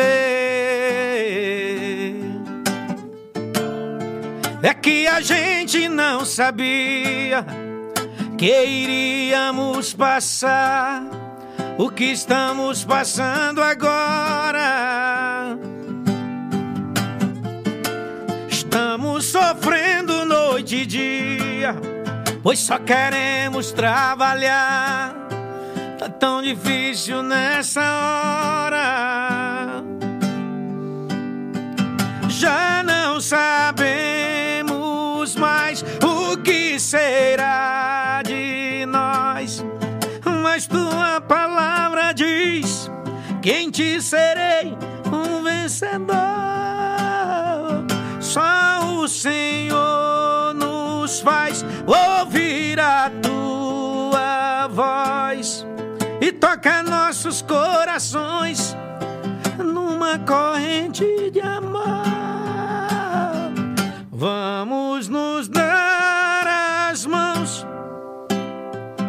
Nem que seja em pensamento ou virtual, e que se afaste da gente todo mal.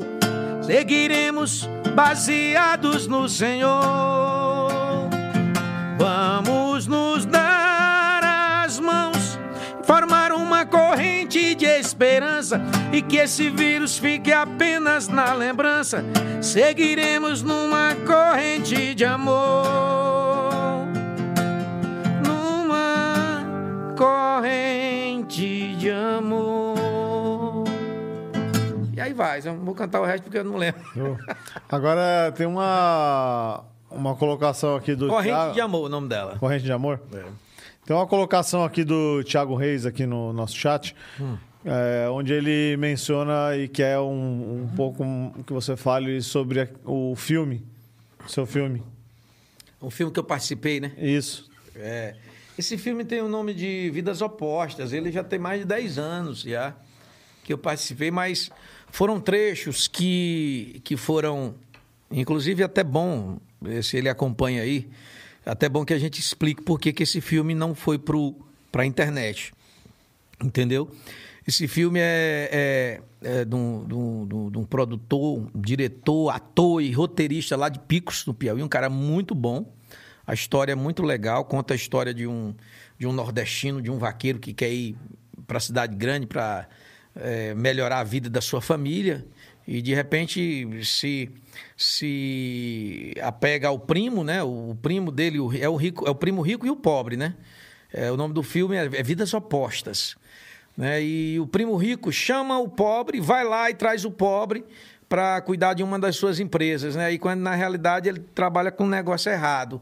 E aí a polícia vem para prender o primo, tá já na captura dele, vem para prender o primo rico, prende, prende o, pro, o rico consegue escapar, mas o pobre é quem vai Entrou de laranja aí. né? é, quem foi de laranja. Mas aí, é, alguns policiais ficam discutindo qual será que ele é inocente, que não é, tal.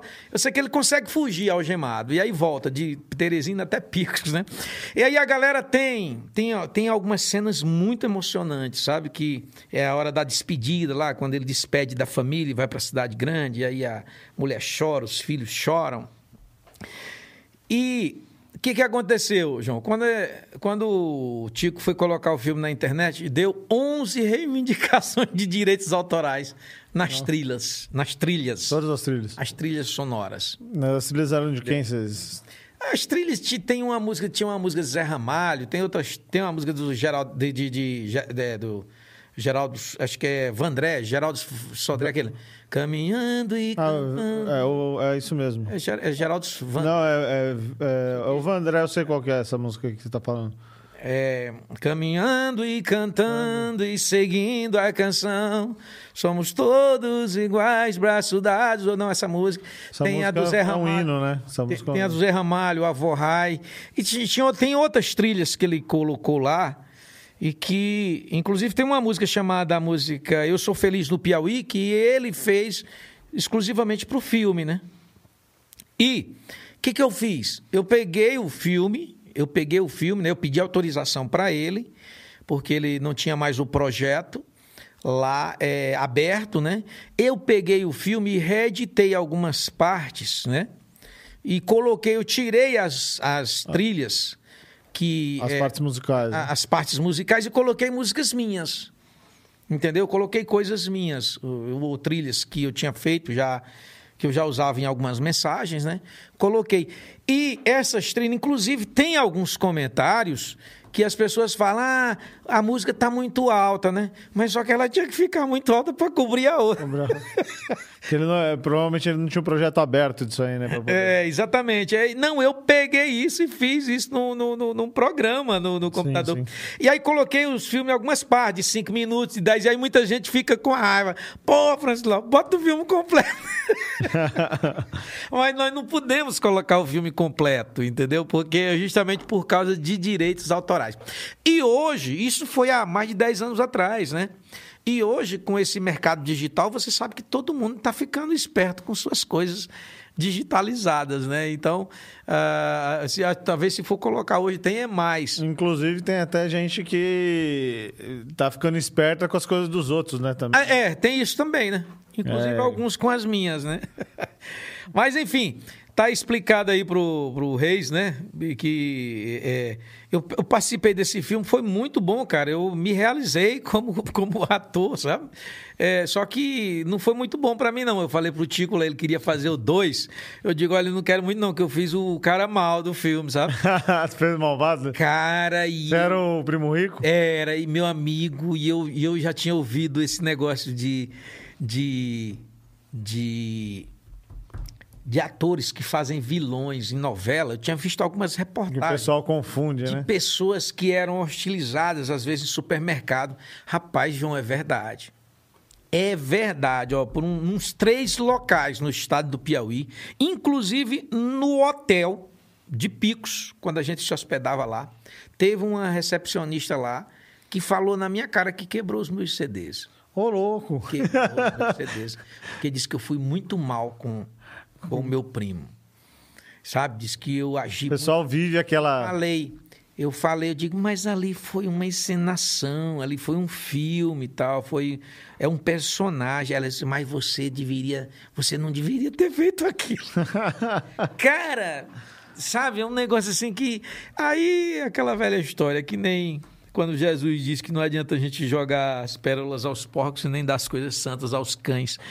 É, quer dizer, não adianta você falar, sabe, explicar para a pessoa. Quando a pessoa já tem esse conceito, tem esse pensamento, ela não vai entender nunca, né? E, mas eu senti que realmente é verdade. Aí falei pro fio, pro, pro Tico, né? Eu digo, olha, se tu for continuar aí fazer o dois, eu vamos ter que mudar meu papel aí, porque esse papel aí de mal, eu que tenho um, uma fama aí de, de filho bom para os pais, que faço músicas é pro meu pai, para minha mãe, e de repente vim com esse filme aí que eu sou um cara mal. Aí ele disse, pois tá bom, pois eu já tenho um novo roteiro aqui, digo, qual é? Ele disse, tu, como tu fugiu no outro filme, agora tu Tu não quer que o pessoal tenha pena de ti, tu vai ser preso e a polícia vai te bater pra caramba. e depois que a polícia bater, os presos vêm e batem em você novamente. Eu digo, não, vamos deixar quieto. Mas aí depois ele parou, eu vim para São Paulo também, aí não deu mais. E diz uma coisa, é, agora entrar num assunto em teoria, eu não diria. Só, dele... só concluindo ah. aí o filme, eu falei que é de um cara lá de Picos, que é o um rapaz chamado Tico Almeida, sabe? Eu queria dizer pra galera que algumas músicas que estão altas aí no, no, no, na internet, isso foi coisa minha, né? Já foi eu que refiz, mas o filme mesmo em si é espetacular. Ele é um cara muito bom e, e o nome dele é Tico Almeida, um cara que mexe com, com, com, com reportagens lá em Picos, né? Tem uma rádio web e tal, um cara muito gente boa. Show de bola. Agora, entrando num assunto que eu não diria que eh, para você vai ser um assunto delicado, mas é um assunto delicado se a gente pensar num contexto geral. É, eu queria entender é, como é que você caiu na política.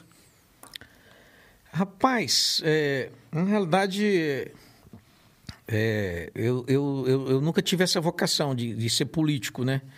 E é, quando o Frank Aguiar entrou aqui na política em 2006, muita gente, ah, Francis Lopes, é, você tem que entrar também. Eu digo, olha, eu digo só se for lá, sei lá, quando eu parar de cantar, não sei. Mas aí eu fui entendendo, é, eu, eu, fui me, me aproximando mais da política e achando que todo mundo tem que, que entender pelo menos um pouco. Mas é, é difícil, viu, João, para a gente aprender de político, que rola lá dentro, eu vejo que é difícil. Eu acho que isso deveria ter um, uma, uma matéria no, no, quando a gente estuda no primário, sabe, sobre política, né? O que tinha que era da nossa época, não sei se tem na tua aí, que teve, você alcançou uma matéria chamada Educação Moral e Cívica, sabe, que tinha na nossa época que falava um pouco sobre a política e tal, sobre a Constituição, e aí tiraram isso do, do... É, realmente OSPB isso. também tinha uma matéria chamada OSPB, é, Organização Social e Política Brasileira, é um negócio assim, né? E aí foi tirado. E aí os meus irmãos é que são políticos, eles sempre foram envolvidos na política lá no Piauí, né? E aí teve um deputado que rompeu com o meu irmão em 2002 entendeu? Lá na nossa cidade. E aí, quando ele rompeu, era o deputado que a gente apoiava sempre. Quando ele rompeu, uma menina colocou na internet. Nosso deputado agora é Francis Lopes, porque eu já fazia algumas causas sociais lá tal. e tinha o nosso nome lá, graças a Deus, bem aceito. Ela colocou: nosso deputado agora é Francis Lopes. E aí aquilo foi rendendo. Foi rendendo, foi compartilhando. Mas já, já em 2002, eu pensei 12, que era. Ah, 2012. 12. Ah, tá. 2012. Ah, tá, ok. É, já. Porque eu, eu, eu, me recordo de coisas mais recentes, não tão antigas assim. Da... 2012. E aí, esse nosso deputado agora vai ser Francis Lopes. E aí, isso foi rendendo. Quando eu fui fazer programas de TV em Teresina, em vez do pessoal falar de música, só falava de política, né? Pô, tu vai ser candidato mesmo em 2014, vai ser candidato e tal. E como a gente tinha essa, já esse intuito de ir embora, né? De ir morar lá no Piauí, aí eu voltei para lá e a família reuniu tal, e a gente resolveu colocar um nome na política. Mas não para entrar como um político mesmo, de carreira, sabe? De tipo comprar voto, comprar liderança, comprar prefeito, comprar vereador, comprar vice-prefeito, para poder votar na gente. Eu fui para entrar com os votos de quem acreditasse nas minhas propostas, né? E aí terminei, para resumir, terminei ficando na suplência, é, terminei, o nosso governador ganhou lá na época, o Wellington Dias, e Fui, fui chamado para ser secretário de Cultura nos três primeiros meses do mandato e logo em seguida já fui chamado para ser deputado. Assumi a vaga, né? O deputado saiu para a secretaria e eu assumi. E isso ficou bom para me conciliar com os shows e tal. Mas a reeleição em 2018, é, João, a, eu, eu entrei num partido que eu fiquei fora da TV, um partido que me iludiu, tal, disse que ia dar verba partidária, aquela coisa toda eu não queria nem tanto dinheiro, eu queria só a televisão, como eu tive no, no na primeira entrada. Fiquei fora da TV e aí o Estado não ficou sabendo que eu era candidato. E por onde eu andava, para você ser, ser deputado tipo os outros, você tem que ter ali sua base, você tem que ter é, seus prefeitos, você tem que manter o pessoal, né? Sim.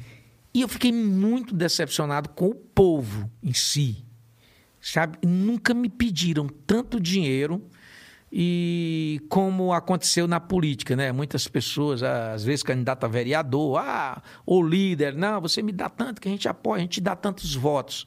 A política geralmente ela, ela funciona dessa forma, né? É o toma lá da cá, entendeu? E eu achei o seguinte que o montante que a galera queria perante aquilo que a gente vai ganhar nos quatro anos seguintes não dá você tem que se corromper para você readquirir seu dinheiro de volta. Tá entendendo? E aí eu digo, não. Se alguém quiser votar em mim em relação às minhas redes sociais com a minha proposta aqui, tudo bem. Mas dar dinheiro, vender alguma coisa para investir na política, eu não vou fazer isso, né? E aí terminei ficando fora. Entendeu? Ficando fora. O governador ganhou de novo. Queria até oferecer é, é, cargos de diretoria em Teresina, mas eu procurei, eu, eu, eu, procurei é, ficar de fora, entendeu? Eu achei melhor ficar totalmente de fora, porque se eu ficasse ligado ao governo, eu ia ter que ficar envolvido lá, eu ia ter que dar expediente, ia... e não compensava para mim na minha carreira, Sim. eu ia ter que abandonar. Porque é o seguinte, para você seguir duas coisas, você tem que optar, priorizar uma. Sim, é... Quando eu estava lá como deputado, eu priorizei lá. Agora, João, o que me decepcionou também é que as pessoas falam tanto dos políticos. E elas mesmas e elas mesmas, olha delas. o que eu recebi, o que eu recebi de proposta no meu gabinete, tipo de pessoas pedindo para você dar aquele jeitinho brasileiro, por exemplo, um concurso de, de, de para agente comunitário, para agente da polícia, o que ia de gente, ou para passar num vestibular, né? para pedir para a gente, para falar com o diretor, ou com o secretário, ou com isso, ou aquilo outro, para dar o jeitinho. Cara, isso é corrupção. Sim. É o povo pedindo para você ser corrupto. Entendeu? Senhoras, quando a gente ia fazer uma caminhada grande que a gente passava na frente das casas das pessoas, tinha senhora que pegava o papelzinho da gente e dizia: Oxe, não tem uma verdinha aqui dentro? Não. Ó. Ah, não, como é que tu quer ganhar a política desse jeito? Entendeu? E aquilo ali, cara, foi. Sabe, foi minguando a gente em relação e, a, e quando, a, a, prosseguir naquilo. E quando trata de uma pessoa assim que, pelo pouco, pouco tempo que eu te conheço, que eu sei que você uma pessoa muito correta, isso aí começa a pesar na sua consciência, né? Você fala, puxa, isso aí eh, drena a gente, né? cansa de você ficar tendo que mostrar que não é assim que funcionam as coisas, né? É, e na realidade, na política, você tem que ter um lado. É como um time de futebol, dois times de futebol. Senão você não faz nada.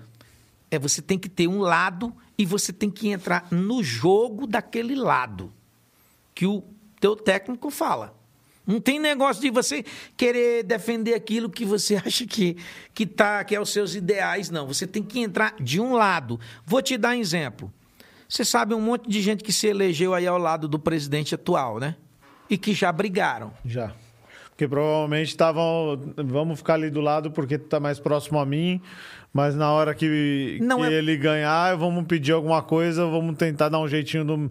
Não, ou do meu nem lado, isso, né? ou nem isso. Ou é porque talvez o líder segue aqui por uma, uma meta aqui, ou tem uma. Aí quando chegar lá não dá pra Não, fazer e, aquilo. E a pessoa não é de acordo. A pessoa é contrário isso aqui. Mas você tem que entrar no, no, no jogo ou você sai. Aí eu vou e te digo bem aqui, João. Essas mesmas pessoas que brigaram, que ficaram chateadas, que se acham que o outro está errado, aquela coisa toda, eles vão agora para outro lado, não é isso? Só que o outro lado vai ganhar. Vai- Talvez vai- ganhe. Vai acontecer Não, a mesma coisa. É um exemplo. Se o outro lado ganhar, vai acontecer do mesmo jeito. Vai. Na política, ou você se adapta a um lado e veste a camisa do seu lado e defende ali, nem que o cara tiver errado, você tem que defender ele, ou então você sai. É, política na verdade é isso, né? É, a política é isso. Você, você ser político é você saber, é, dentro do mais próximo que seja o seu princípio de pensamento, tentar fazer com que. é, é, fazer o- a- a- as melhores coisas, é, tendo que se submeter e abrir mão de outras coisas. Exatamente. Que são coisas, às vezes, que você muitas vezes não concorda. Então, isso é a Exatamente. política. E aí, como eu vi como funciona realmente a política, não me arrependo, João. Eu, eu considero que a minha estadia, e ainda faço parte, eu ainda represento uma parte da, eh, das coisas do governo na minha cidade. Por exemplo, na área da educação, porque é assim.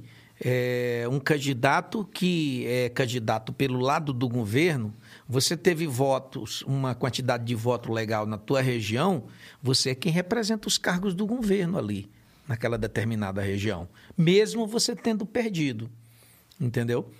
E aí a gente ainda representa ainda. Eu tô ainda de vez a- o ano, quando eu fiz aquele podcast aqui eu viajei para Teresina, lá nós tivemos uma reunião com o governador, eu, meus irmãos que são mesmo também mais envolvidos ainda do que eu na política, mas nós tivemos lá reivindicar, nós estamos levando para nossa região lá. A gente está levando é, um milhão em calçamento para uma cidade, é um milhão em calçamento para outra, sabe? A gente está levando as coisas. Sem contar que alguns representantes do, do Detran em Simplício Mendes, perten- um exemplo, né? O Detran em Simplício Mendes, né? o, o pessoal que cuida do Detran lá, é que, aqui é o quê? O Detran lá é que cuida do negócio de documento de carro, né? Sim. Não sei se é o mesmo aqui, né?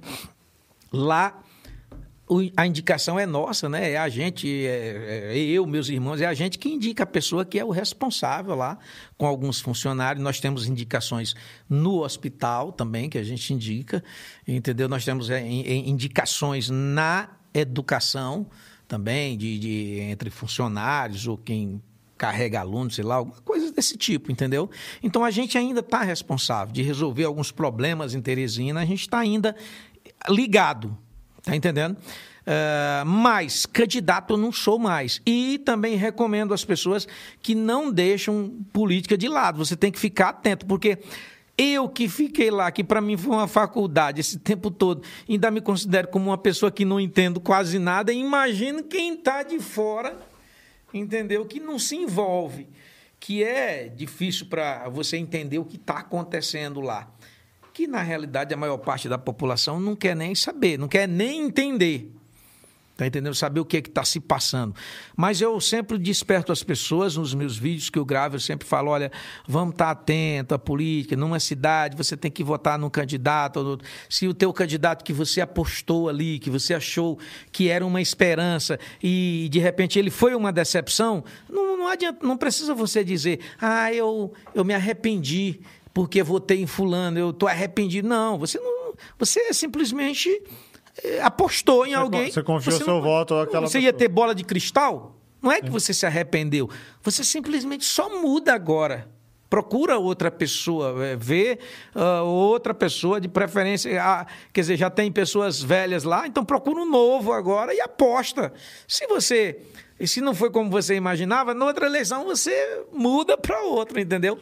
Mas fica atento do que está acontecendo, porque é através da política que tudo funciona no país, né?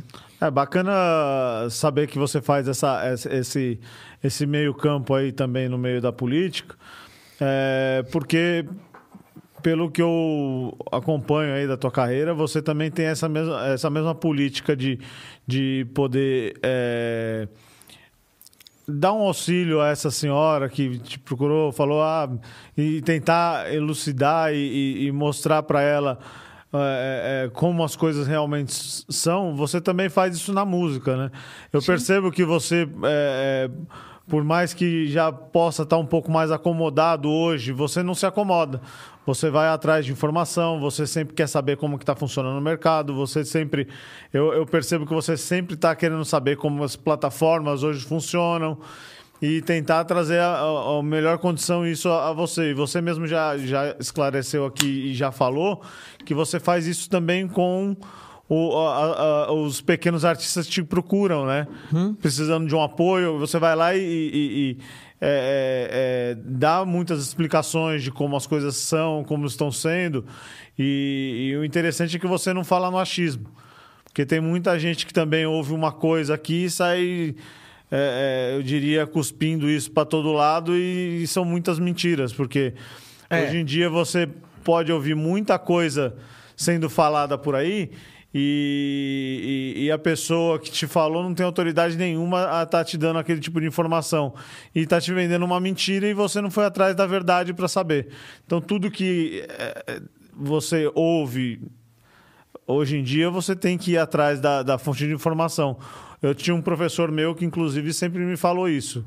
né, na minha época de faculdade, ele falou: ó, é, terminando essa aula aqui, você pega a- a- a- a- o teu livro aí, e, ou o teu Google, sua internet, e vai pesquisar tudo que eu falei aqui, que eu posso ter chegado aqui com a pior das intenções em jogar um monte de mentira para você aqui, você acreditou em tudo que eu disse, porque eu sou uma autoridade, sou o seu professor. Mas não, eu te recomendo você ir atrás da informação e saber se tudo que eu falei é verdade. É. E você faz isso daí e tenta passar isso de, de uma forma correta para as pessoas, né? Inclusive, hoje, é, é, João, eu tenho falado muito isso e ainda vou gravar vídeos nisso, é em relação à própria Bíblia, sabe? As pessoas que procuram líderes religiosos para não ir só na cabeça deles, né? Porque senão a maior parte vai fazer a tua cabeça. Vai dar uma, tem deles que dá uma lavagem cerebral pega ali a Bíblia né, e fala de Deus e dá uma lavagem cerebral na cabeça das pessoas, fazem elas venderem tudo que elas têm, dá é, na intuição de ter aquilo tudo de volta ou cem vezes mais, entendeu? E deixam de seguir a palavra, entendeu? De ler a própria Bíblia, é o que eu falo. E em relação a isso que tu está falando aí, eu fico triste com alguns amigos que a gente considera às vezes entendidos, tá? Mas que ficam repassando muitas coisas que a gente tem certeza que é fake news, entendeu? E que é por isso que eu não gosto de passar nada, mesmo sabendo que é verdade, sabe? É, eu sou é- mais até de falar. Mas assim, quando você fala e você Entendeu? explica alguma Eu- coisa, é. eu percebo que você foi atrás da informação. Você não está falando porque te exatamente. disseram. Você Exatamente. foi estudar aquilo antes. E na época da, da- da- da- das eleições, eu não vou, eu não fico falando hoje sobre política e tal, porque eu acho que não é um- a, a nossa população ela não está preparada para ouvir falar tanto de um lado como de outro, né? As pessoas não, elas, elas querem mais é briga, é ou guerra, e se você não segue o mesmo candidato que a pessoa segue, ela já fica com raiva de você. Entendeu? Já acha que você está errado e não tem é, é, capacidade de discutir. Então, eu- o que, que eu digo para as pessoas? Eu digo, não, quando tiver na época das eleições, eu vou gravar um vídeo ou outro, eu vou dizer quem eu estou apoiando, não pedindo para as pessoas votarem naquele candidato. entendeu? Sim. Eu vou dizer quem é que eu estou apoiando, entendeu? E as pessoas que me seguem ali, mas eu Aí vai sempre- da pessoa é, saber vai se da é pessoa, eu vou de interesse dela ou não dizer que aquele. estou acompanhando certo candidato é, é, e vou dizer o porquê, entendeu? E a pessoa vai ficar à vontade. Vou pedir o respeito também dos seguidores para respeitar a gente como Porque se você também não. cidadão, Se, entendeu? Porque se, se você também não fizesse dessa forma, é, é, a pessoa ia é, mais pra frente ia poder se sentir é, é, com uma possibilidade de te cobrar perante isso que você falou, mas não, você, você mostra ali e a pessoa tem o poder decisório dela, né? Não é porque você tá falando que ela tem que cumprir ou tem que fazer. Então, Exatamente. E é uma coisa que me. É, antes, eu até estava comentando com meu irmão, né? Que antigamente a gente era contratado por prefeito e fazia o mal com aquele prefeito, mesmo sem a gente conhecer o cara, né? E hoje eu já estou pensando duas vezes nesse lance de subir num palco para Ah, porque- pedir para as pessoas. porque qualquer por besteira dinheiro, que o- Porque o cara é. contratou o meu show, eu vou lá e digo que aquele é o melhor. Porque até mesmo porque se esse cara fizer uma besteira, é, é o teu nome que tá na, E- e- em jogo. né? Exatamente. Não é E só a- o dele. É, e aquilo vai de encontro também àquilo que eu penso hoje. Entendeu? De estar dando uma opinião errada, quer dizer, iludindo alguém, usando daquele dom que Deus me deu para iludir alguém para o caminho errado. Então, eu sou mais de despertar as pessoas e elas se interessarem por elas mesmas, entendeu? E descobrir ali o que, que é certo. Só não vale, e eu pegava pesado na eleição. Inclusive, os meus irmãos diziam assim: desse jeito tu vai perder. Eu dizia: olha, você que, não, vo- você que vota em branco, você é um zero à esquerda. Eu pegava a estatística e dizia: olha, gente, pode um negócio desse? 76% do, das pessoas que votam num deputado federal, seis meses depois, não sabe mais o nome do cara. Não sabe mais nem o nome do cara. Aí vem dizer que político é bandido, é ladrão. Como é que o cara vem xingar os caras se não sabe nem o nome do candidato que votou? Entendeu? E aí eu pegava pesado. sabe? Aí depois eu dizia, diga, é, rapaz, esse ama aqui não é pra mim, não. Se a gente tem que fingir, tem que medir, tem que iludir e falar o que o povo quer ouvir, eu digo, não é comigo, não. E só concluindo esse lance da política, João, eu não voto em partidos. Entendeu? Não tenho partidos e não sou apaixonado por ninguém. Eu voto em pessoas. Entendeu? Eu voto em pessoas. Eu tenho políticos amigos meus que são do PSDB, tem políticos amigos meus que são do PSL, tem políticos amigos meus que são do PT, entendeu? Tem políticos de todos os partidos. E eu acredito na pessoa. Claro que cada partido tem sua ideologia. Só que essas ideologias, quando chega lá em cima que se junta, elas formam uma coisa homogênea, entendeu? Vamos, vamos para mais uma música aí? Francis? Vamos lá. Vamos. Queria ouvir aquela música Mãe. Será que eu sei? Se não souber, a gente pula para outro. Vamos ver aqui.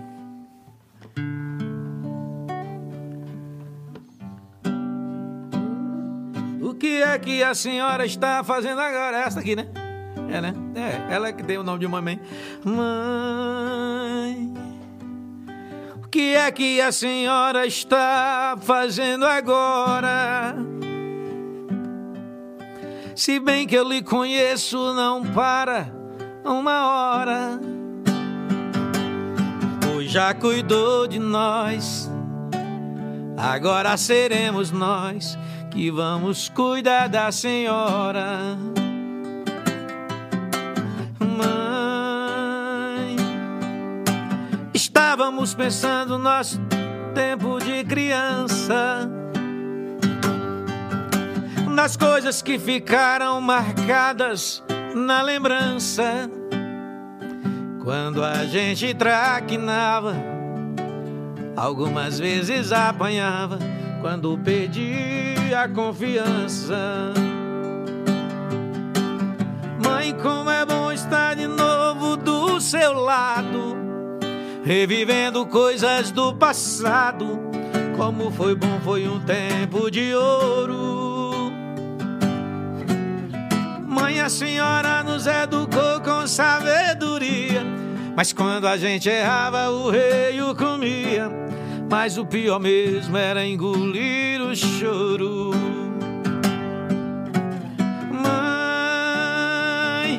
Ei, mãe, hoje é teu dia, vamos todos juntos comemorar.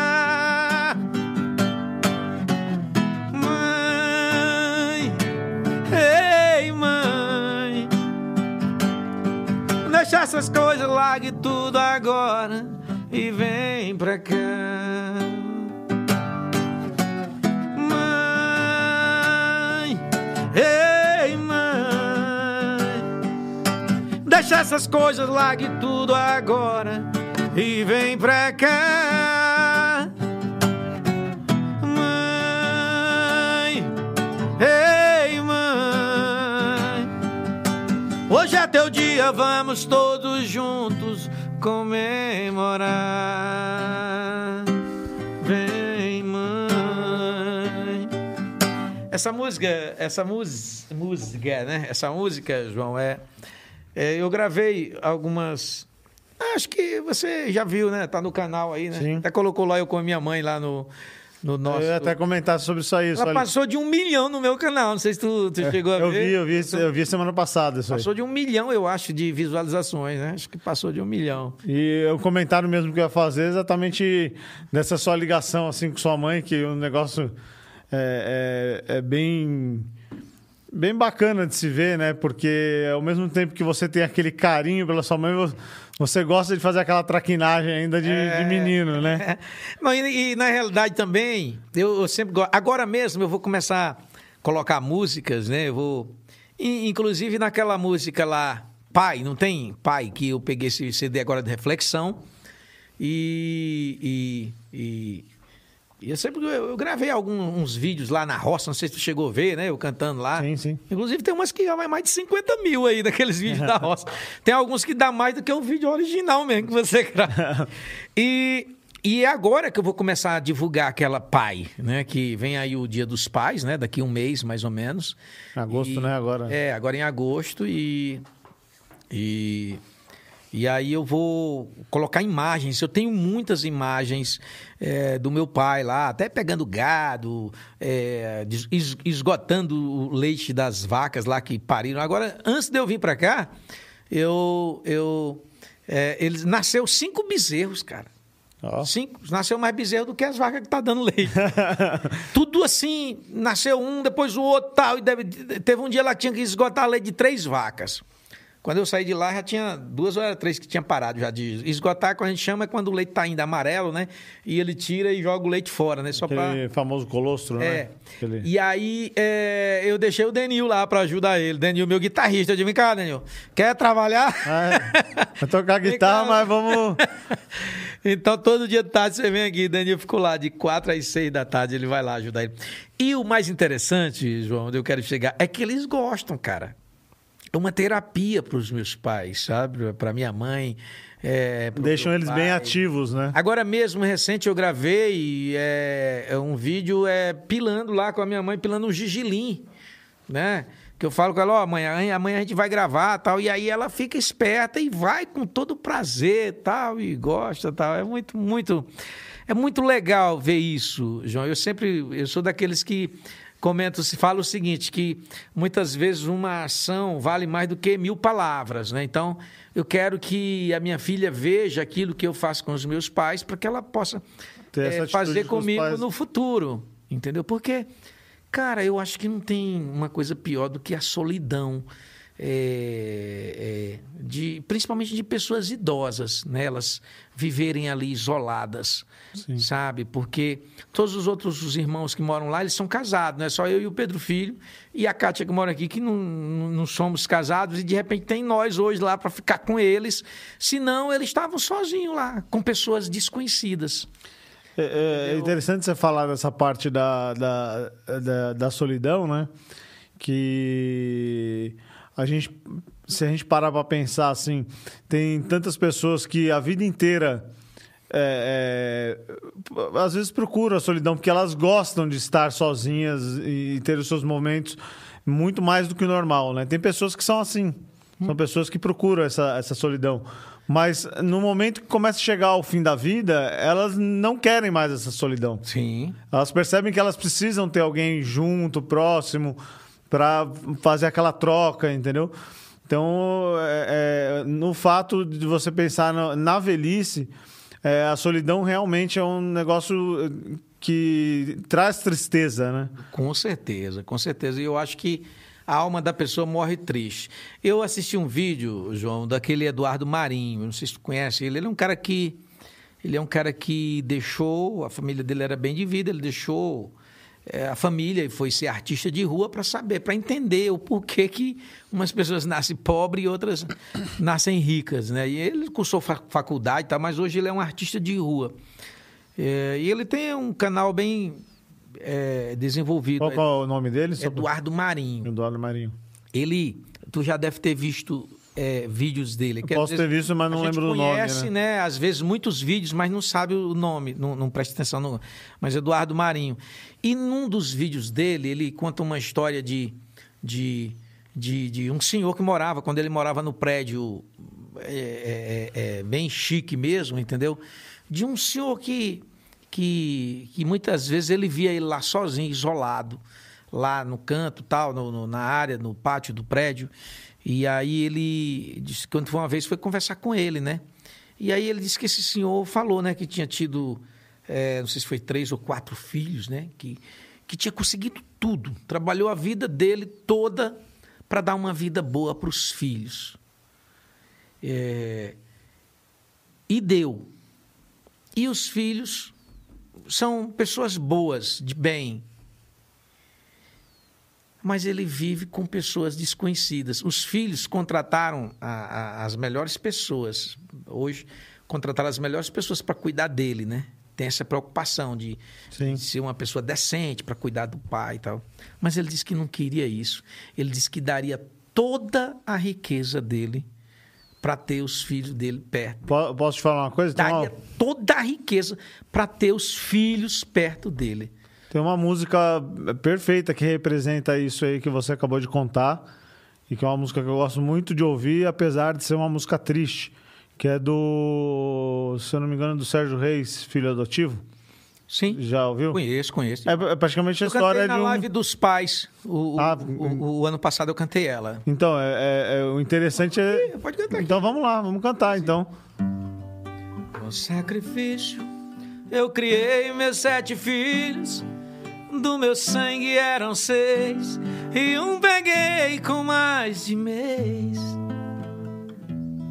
Foram crescendo Sete crianças, sete bocas inocentes, muitos pobres mais contentes.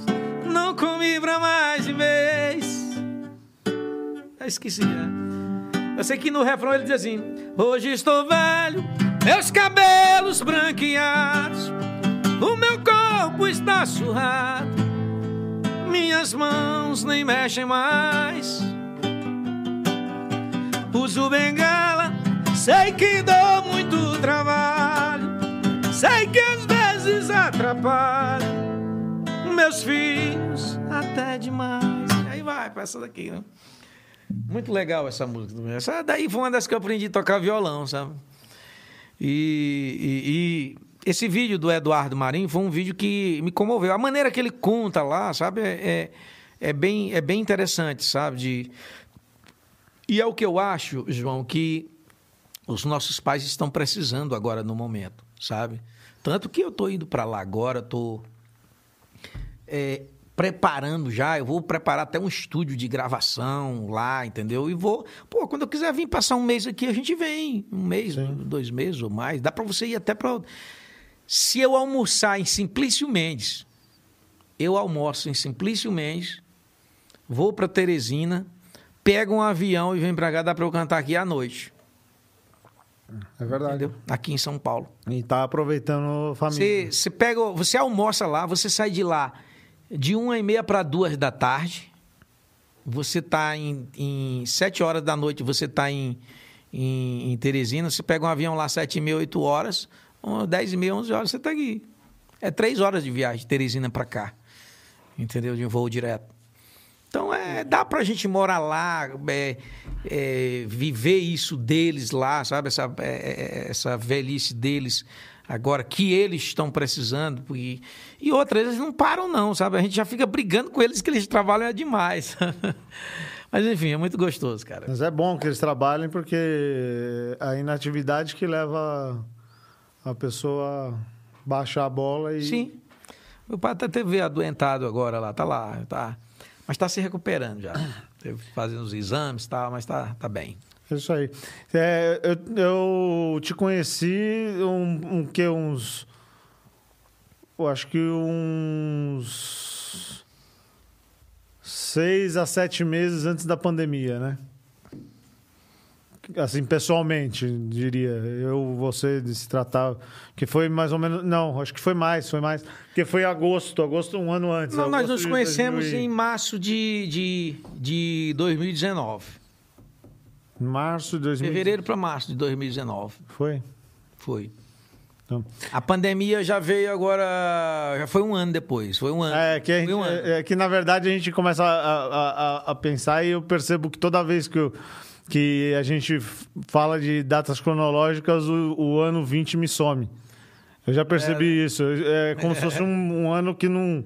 meio que não existiu, sabe?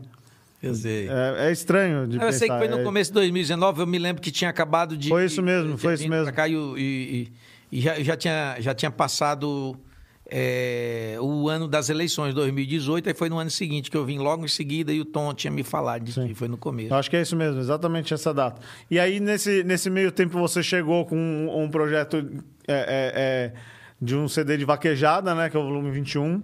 Exatamente. Um, um CD muito bacana, onde tem participação especial do Tony Guerra, né?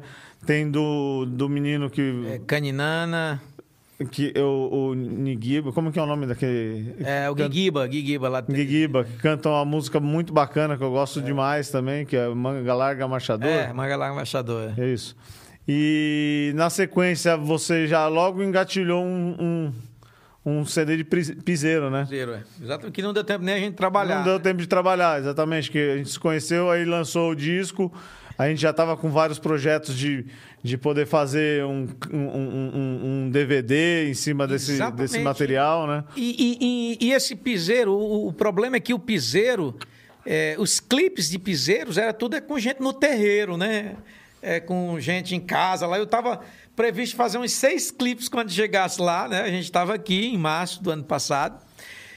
Tínhamos tido uma reunião, não sei se eu tinha comentado contigo, com a, Lu, a Juscelia lá do CTN. Eu ia gravar o DVD lá é, na- no São João, antes de ir para Bahia. Um final de semana antes de ir para Bahia. Só faltava acertar o final de semana, se era dia 13 ou dia 20 de junho do ano passado. Tava tudo certo, eu já tinha ligado pro Orlandinho.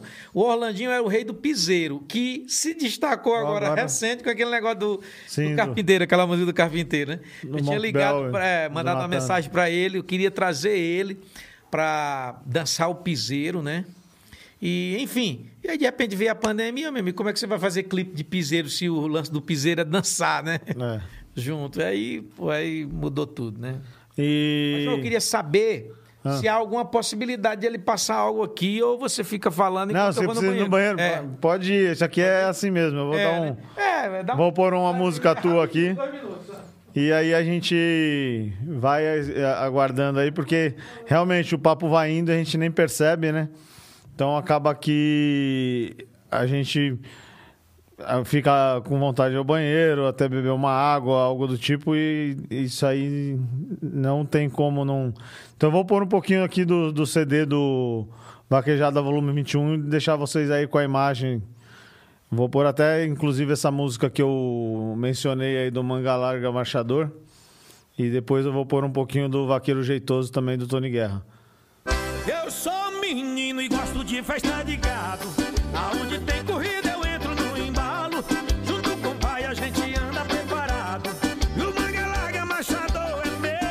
E a gente já volta já.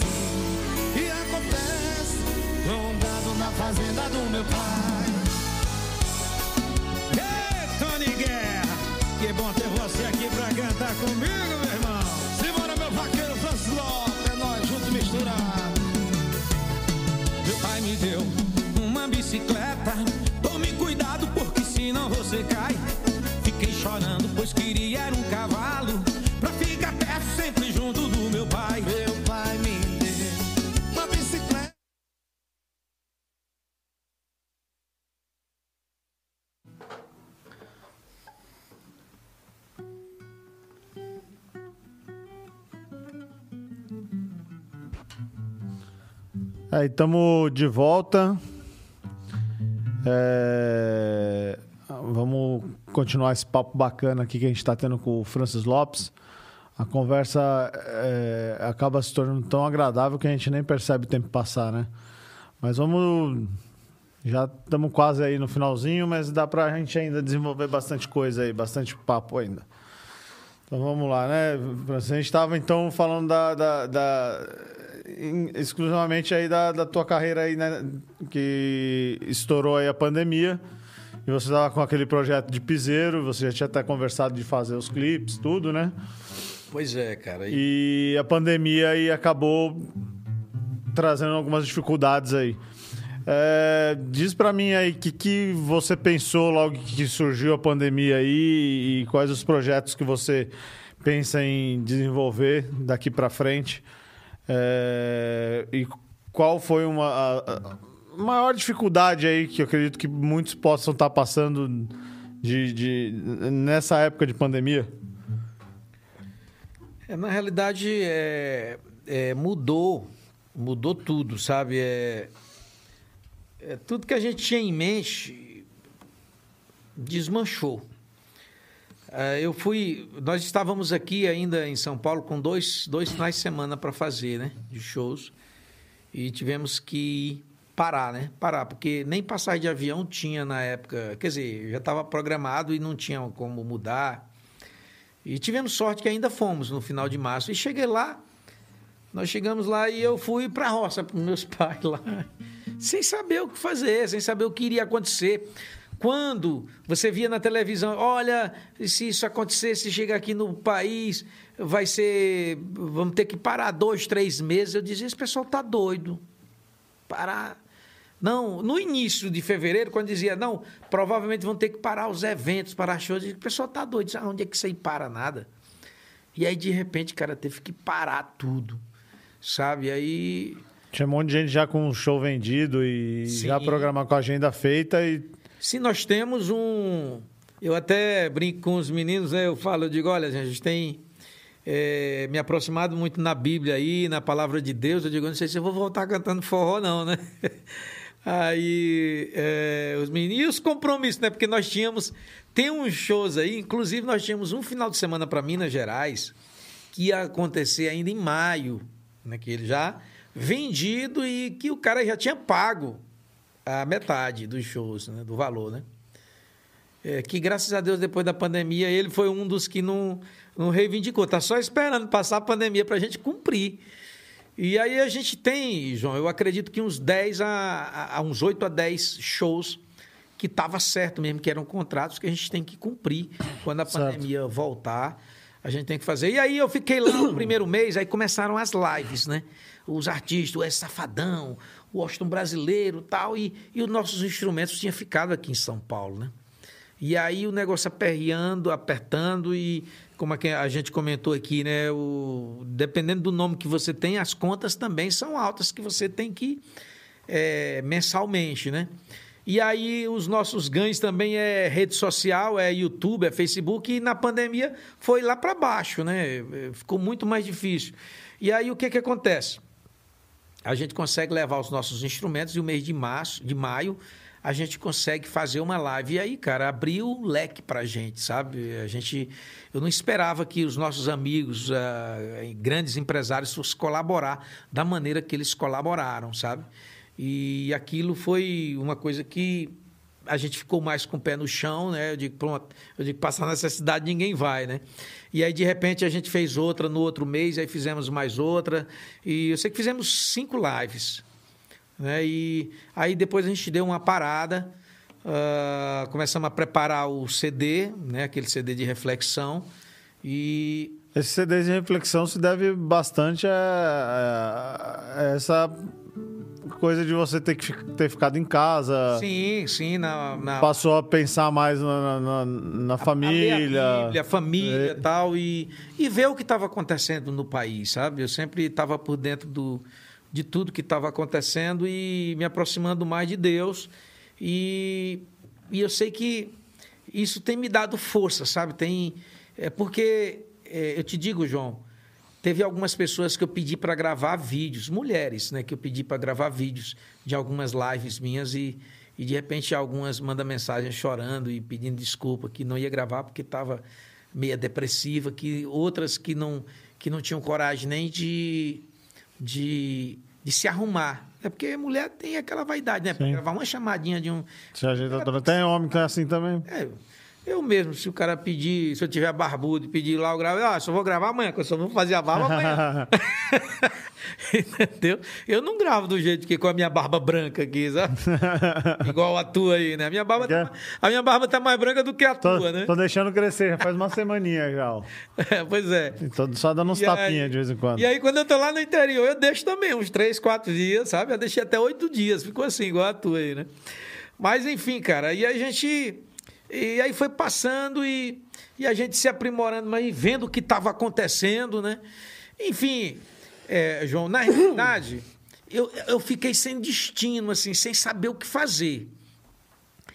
E aí aquele CD de reflexão foi, foi Deus que colocou no meu coração, sabe? Que, que eu tinha que gravar, que era para mim gravar. Aí botou empolgação na gente, né? Eu comecei a fazer as músicas. Você fez um álbum completo, praticamente. completo, exatamente. E, mas a, a música principal do, do disco, você já tinha. Você fez num single logo inicialmente a pandemia, né? É, no- já foi do mês de maio para junho, né? Do ano passado. Um pouco- E a música tinha pego, né? E, e eu acho que aquilo me, me, me estimulou a fazer o, o- o disco, né? Tanto que agora, como você perguntou aí sobre os projetos para o futuro, eu estou bem crente, João, que, que a gente vai sair dessa esse ano, entendeu? Eu estou bem, assim, otimista, sabe? Eu também tô acreditando algumas que pessoas, até o final do ano aí. a gente algumas tá tudo- pessoas falam em algumas pessoas falam em, em- em recaída, né, de nova cepa, essas coisas, variante e tal. Eu, eu não acredito que vai que, que já teve aí, já ameaçou vir, né, e graças a Deus parou, né? Não não foi assim como estavam fazendo medo a gente, né? E eu acredito, João, que daqui uns dois, três meses já vai ter muitos eventos por aí, já vai estar liberado muita coisa. Pelo menos é o que eu penso. Com, com a chegada das vacinas, né? Agora mesmo eu estava vendo um post aí do, do governador do Piauí falando lá da quantidade. Ele recebeu lá três tipos de vacinas diferentes, né, para o estado. Então, é, eu acredito. Aqui em São Paulo já tem quase 60% da, da população adulta vacinada, né? Eu acredito que daqui a três meses, João, deve ter 80% ou mais. Entendeu? Então, é, eu estou muito otimista e já estou pensando até, estou começando a pensar já até num CD. É, eu digo, caramba, eu digo, será que eu vou ter que gravar o CD Reflexão 2? Eu digo, eu não quero gravar esse CD.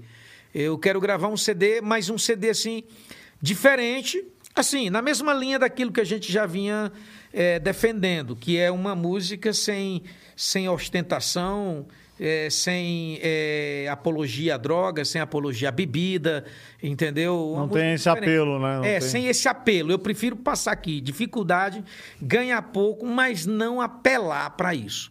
Vou te contar uma coisa. Eu fiquei muito triste, muito, muito, muito, muito triste, um pouco decep- decepcionado com Zezé de Camargo e o Vitor, da dupla Vitor e Léo. Quando eu vi eles cantando agora, agora não, acho que foi no começo do ano, foi no final do ano passado, cantando músicas que falam em bebidas, entendeu? Estimulando os seus fãs a, a dizer que a bebida é bom, que a bebida é isso, que a bebida é aquilo outro, entendeu? Eu, eu fico decepcionado porque os caras não têm noção do que do peso que é o nome deles, da Sim. de para onde está levando os seus seguidores, sabe? Eu, eu penso dessa. Aí você pergunta assim, Francis, você é, não condenando os caras, pelo amor de Deus. Entendeu? É, é tipo assim, o quanto eles estão cegos em, rela- cegos em relação a isso. Você pergunta, Francis, mas você não já gravou? Digo, gravei, já gravei umas duas músicas nesse sentido, mas hoje eu não gravo mais. De uns, de uns 10 anos para cá, eu não, eu não canto mais e tenho cuidado até shows onde a gente vai fazer que tem crianças, né? Eu, tenho, eu sempre tenho essa preocupação em relação a isso. E é, às vezes amigos falam alguma coisa, a própria banda fala alguma coisa, às vezes irmão fala alguma coisa, mas, mas não tem. Eu prefiro ir trabalhar lá na roça com meu pai, fazer meus vídeos lá na roça com meu pai, mas não tem quem me leva para esse lado, para essa apelação.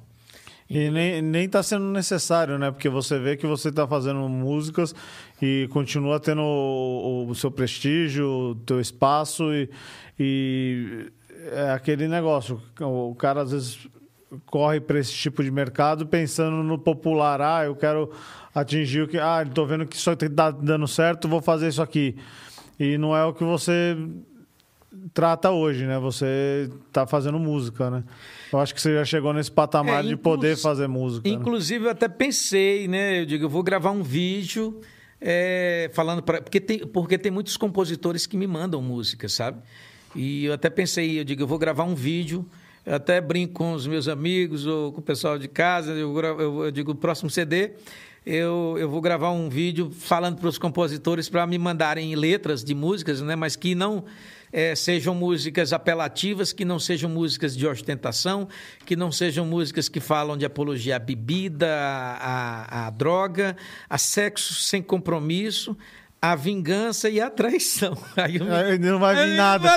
Não vai chegar nada mais de composição pra você. Bagunçou tudo Os agora. meninos estão dizendo, rapaz, vai cantar logo na igreja.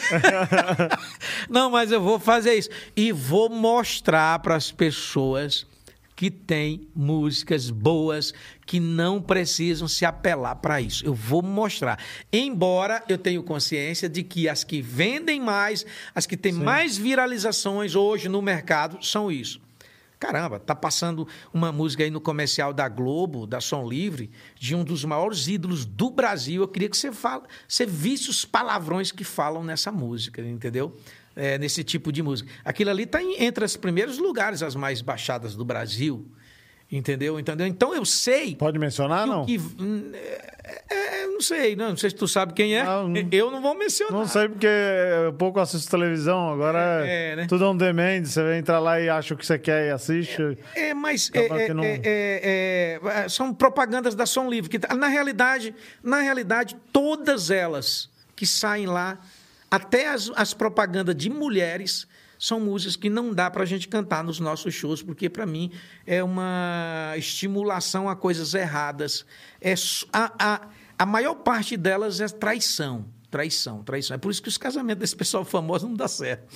Entendeu? A- as grandes músicas só estimulam traição. Mas, enfim, é, tem muita gente que brinca, pô, Francis, tu não vai gravar desse jeito. Eu digo, tem, ó, uma música boa aqui, ó. Ando devagar, porque já tive pressa e leva esse sorriso. Porque já chorei demais.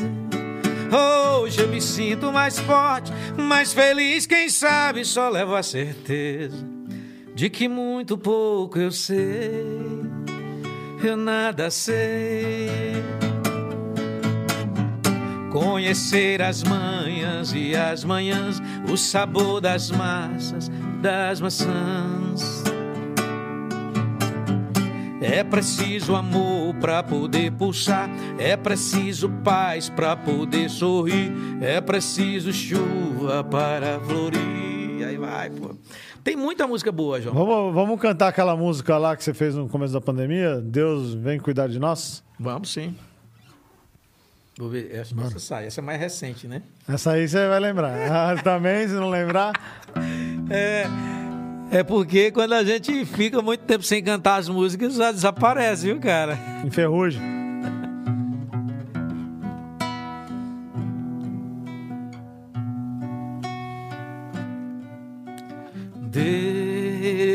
Deus, Deus, o que está acontecendo ainda não entendi. Deus, Deus, aconteceu tão de repente, isso eu nunca vi.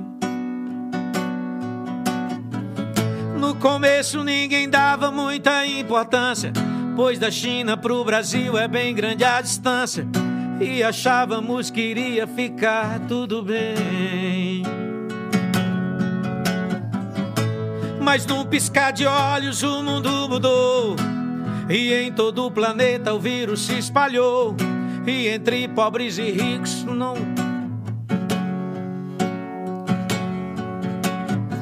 A ficha ainda não caiu pra uns até agora. São milhares de pessoas que estão indo embora. Sem poder dar um abraço, ao menos um adeus. E o povo tá dividido, falta direção. Uma parte quer ficar em casa e a outra não.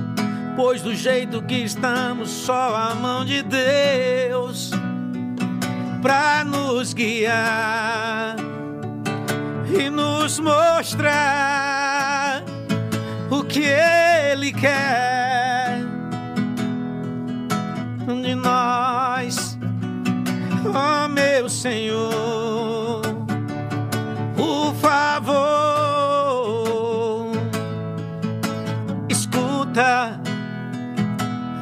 nossa voz, a nossa voz.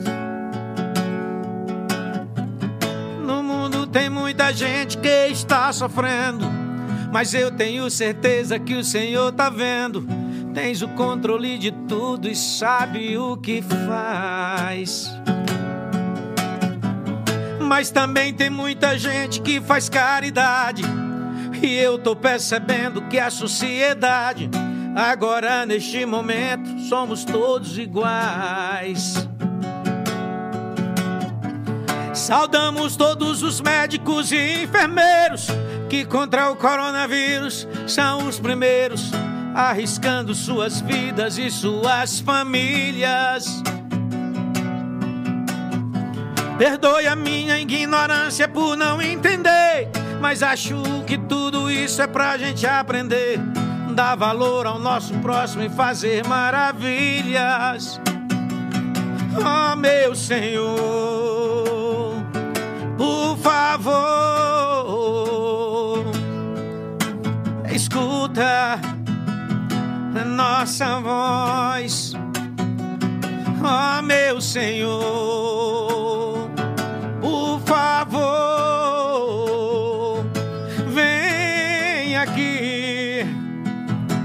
cuidar de nós. Oh, meu Senhor, por favor,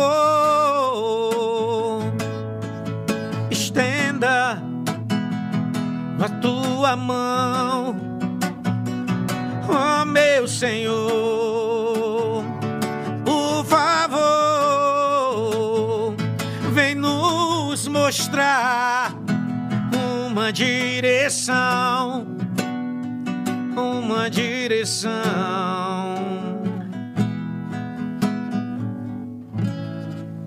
Essa música é uma porrada, hein? Rapaz, tu já viu a quantidade de gente que tem gravando essa música no YouTube? Um montão de gente. Brincando lá com playback, cara brincando lá. E tem gente que cria um canal pra postar essa música. Aliás, que, é, que cria um canal. Você vai ver lá o canal da pessoa, tem cinco pessoas, tem duas. É. Pra postar essa música. O... Tem um comentário aqui, Ian Dias, pedindo pro Francis Lopes é, mandar um abraço pro pai dele, Cirilo Pinheiro. Cili- Cirilo Pinheiro é meu primo, rapaz. É primo, é primo. É, Ah, tá aí. É. Família Pinheiro, a minha mãe é dos Pinheiros, né? A gente é Pinheiro, só não leva no nome, né? Mas um grande abraço. É Irã, né? Ian. Ian. Ian. Grande Pelo menos tá, tá Ian aqui, né? Não sei se. Sempre vai nos nossos certo. shows aqui em São Paulo, né? Show de bola. Boa. O... Na verdade, você já chegou num, num patamar no qual você pode escolher fazer música, né, Francis? É, às vezes fica difícil pro cara que tá começando, às vezes ele quer o espaço dele ele acaba se espelhando exatamente no, nesse pessoal de... É, mas a gente. Tem feito hoje. Você sabe, João, que a gente passa uma dificuldade muito grande ainda em relação a isso, né? Assim, com a. com o, o, o- o cancelamento dos shows, né? É, eu, eu ent- eu entendi. É que, eu- é que, na verdade, eu estou fazendo uma colocação é, é, perante ao prestígio que você já tem, o espaço que você já conquistou, entendeu? Não estou falando assim é, financeiramente, né? Mas é, é, é, se eu parar pra pensar assim, é, esses, você já se pode dar o luxo por ter tido esse espaço e já ter esse prestígio, já ter o teu nome meio consolidado, a poder fazer música. E muitas vezes esse pessoal que está começando agora não, não tem muito norte. Ele acaba e- optando e- pelo, pelo caminho mais curto. É, né? e, e na realidade também eu não. Na realidade eu tenho essa linha de pensamento, né? Eu tenho é, é, esse pensamento em relação a letras, mas eu também não, não- não- condeno quem não tem, entendeu? Sim, eu sim. acho que cada um, mesmo quem está começando, espaço pra todo mundo. ou quem tem já a sua vida garantida e que não precisaria cantar esse tipo de música, né? Que na realidade eu acredito mais que as pessoas cantam, é, é, é, João, não é, não é nem talvez é, sabe que isso é, é, é, sabe que isso vende, é o, é o tipo de coisa que vende. É aquilo ali que, que esses grandes artistas já fazem, entendeu? Eles sabem que o que vendem mais é aquilo. Mas no dia que eles que o, o- o- que bater no entendimento deles que aquilo ali está fazendo mal para isso Sim. não vem assim porque alguém fala para a gente não, entendeu? Isso vem de conhecimento de entendimento, sei lá, é uma coisa é uma coisa pessoal da pessoa. Tá fazendo mal, inclusive, pra, pra sociedade, né? Faz, e, e- e no meu caso hoje, no meu caso, no meu caso hoje, eu não aguento nem ouvir. Entendeu? Para mim eu- faz mal, é, dói os meus ouvidos. Tem, tem algumas músicas minhas que eu não escuto mais. Que eu não escuto, sabe? Se a gente tiver. Às vezes você entra no carro de alguém e a pessoa bota para te agradar ali, entendeu? Porque você tá ali. Mas são músicas minhas que eu cantei, que eu Que hoje você não. que hoje não me faz bem. Não, não faz bem para minha audição, entendeu? Que eu nem canto nos shows e nem gostaria de ouvir, entendeu? Inclusive, teve, te- é, já, tem, já teve clipe aí que eu já pedi até pro, pro, pro Pedro Filho tirar do, do YouTube, YouTube. entendeu? Tirar do YouTube, porque eu acho que não, não é legal. É, o Antônio Gladson aqui mencionou um, um amigo em comum nosso aí, que também é aqui da casa, que tá no mesmo patamar assim de prestígio que você e hoje ele pode se dar o luxo de simplesmente compor e compor coisas que não, não precisam chegar a esse apelo, que é o nosso amigo Lucimar, mandar um abraço pro Lucimar, falar também para ele quando ele estiver aqui em São Paulo, sentar nessa mesa aqui. Pois é, e desde do, do, do, do outro CD, né, que o, o Antônio Gleidson, ele me falou desse, do Lucimar. Eu Lucimar. conheço, né, claro, né? O cara que já tem várias composições gravadas com vários artistas. E, e é uma linha bem legal. Eu, eu ouvi algumas músicas Sim. dele. O Gleidson me mandou, entendeu? Algumas músicas dele. E até comentei com o Gleidson outro dia, quando eu falei com ele, que provavelmente num CD meu, é, dependendo da, da, de como ele agir, né, o Lucimar, porque tem artistas, é, claro, ele já é um cara do meio, já sabe como funciona, mas tem artista que está começando agora, compositor, que acha que se você vai gravar uma música dele, ele vai ganhar tanto já de início. Ah, posso, posso te garantir que o Lucimar não é desse, desse pensamento, não. O Lucimar é um cara ponta por isso que eu firme. te falei, o Lucimar já é um cara que é do meio, já entende, né, já Não, sabe. e, e ele já tá num, num outro nível. De... É. Ó, o, o, o, o Gleidson sabe, o pessoal do, do. Parece que é Marcelo Góes, que é o, o, o pessoal que representa o Zé Ramalho. Entendeu? É, entrou em contato através do Gleidson aí, eles entraram em contato comigo, né? Que estão divulgando. é, parece que é o selo Descobertas, parece. Que estão relançando algumas coisas do Zé Ramalho, né? E ele entrou em contato com a gente, entrou em contato comigo, é, queria regravar Lamento de um Nordestino. Entendeu? Eu entendi que seria para regravar Lamento de um Nordestino.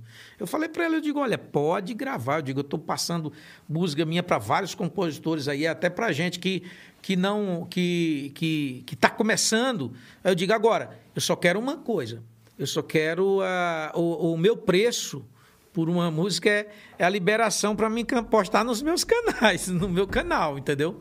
Para que eu possa monetizar Certo. O O, cara, fonograma- liber- o cara liberar É. pelo menos aquele link. Eu, eu- é, ele, ele libera aquela. Eu, aí ele falou que tudo bem, tudo. Mas depois o Gleidson me passou. Eles queriam era relançar, era um fonograma que é, não depende nem de mim, entendeu? Que é o fonograma que o Zé Ramalho cantou a minha música Lamento de um Nordestino na banda Força Livre, entendeu?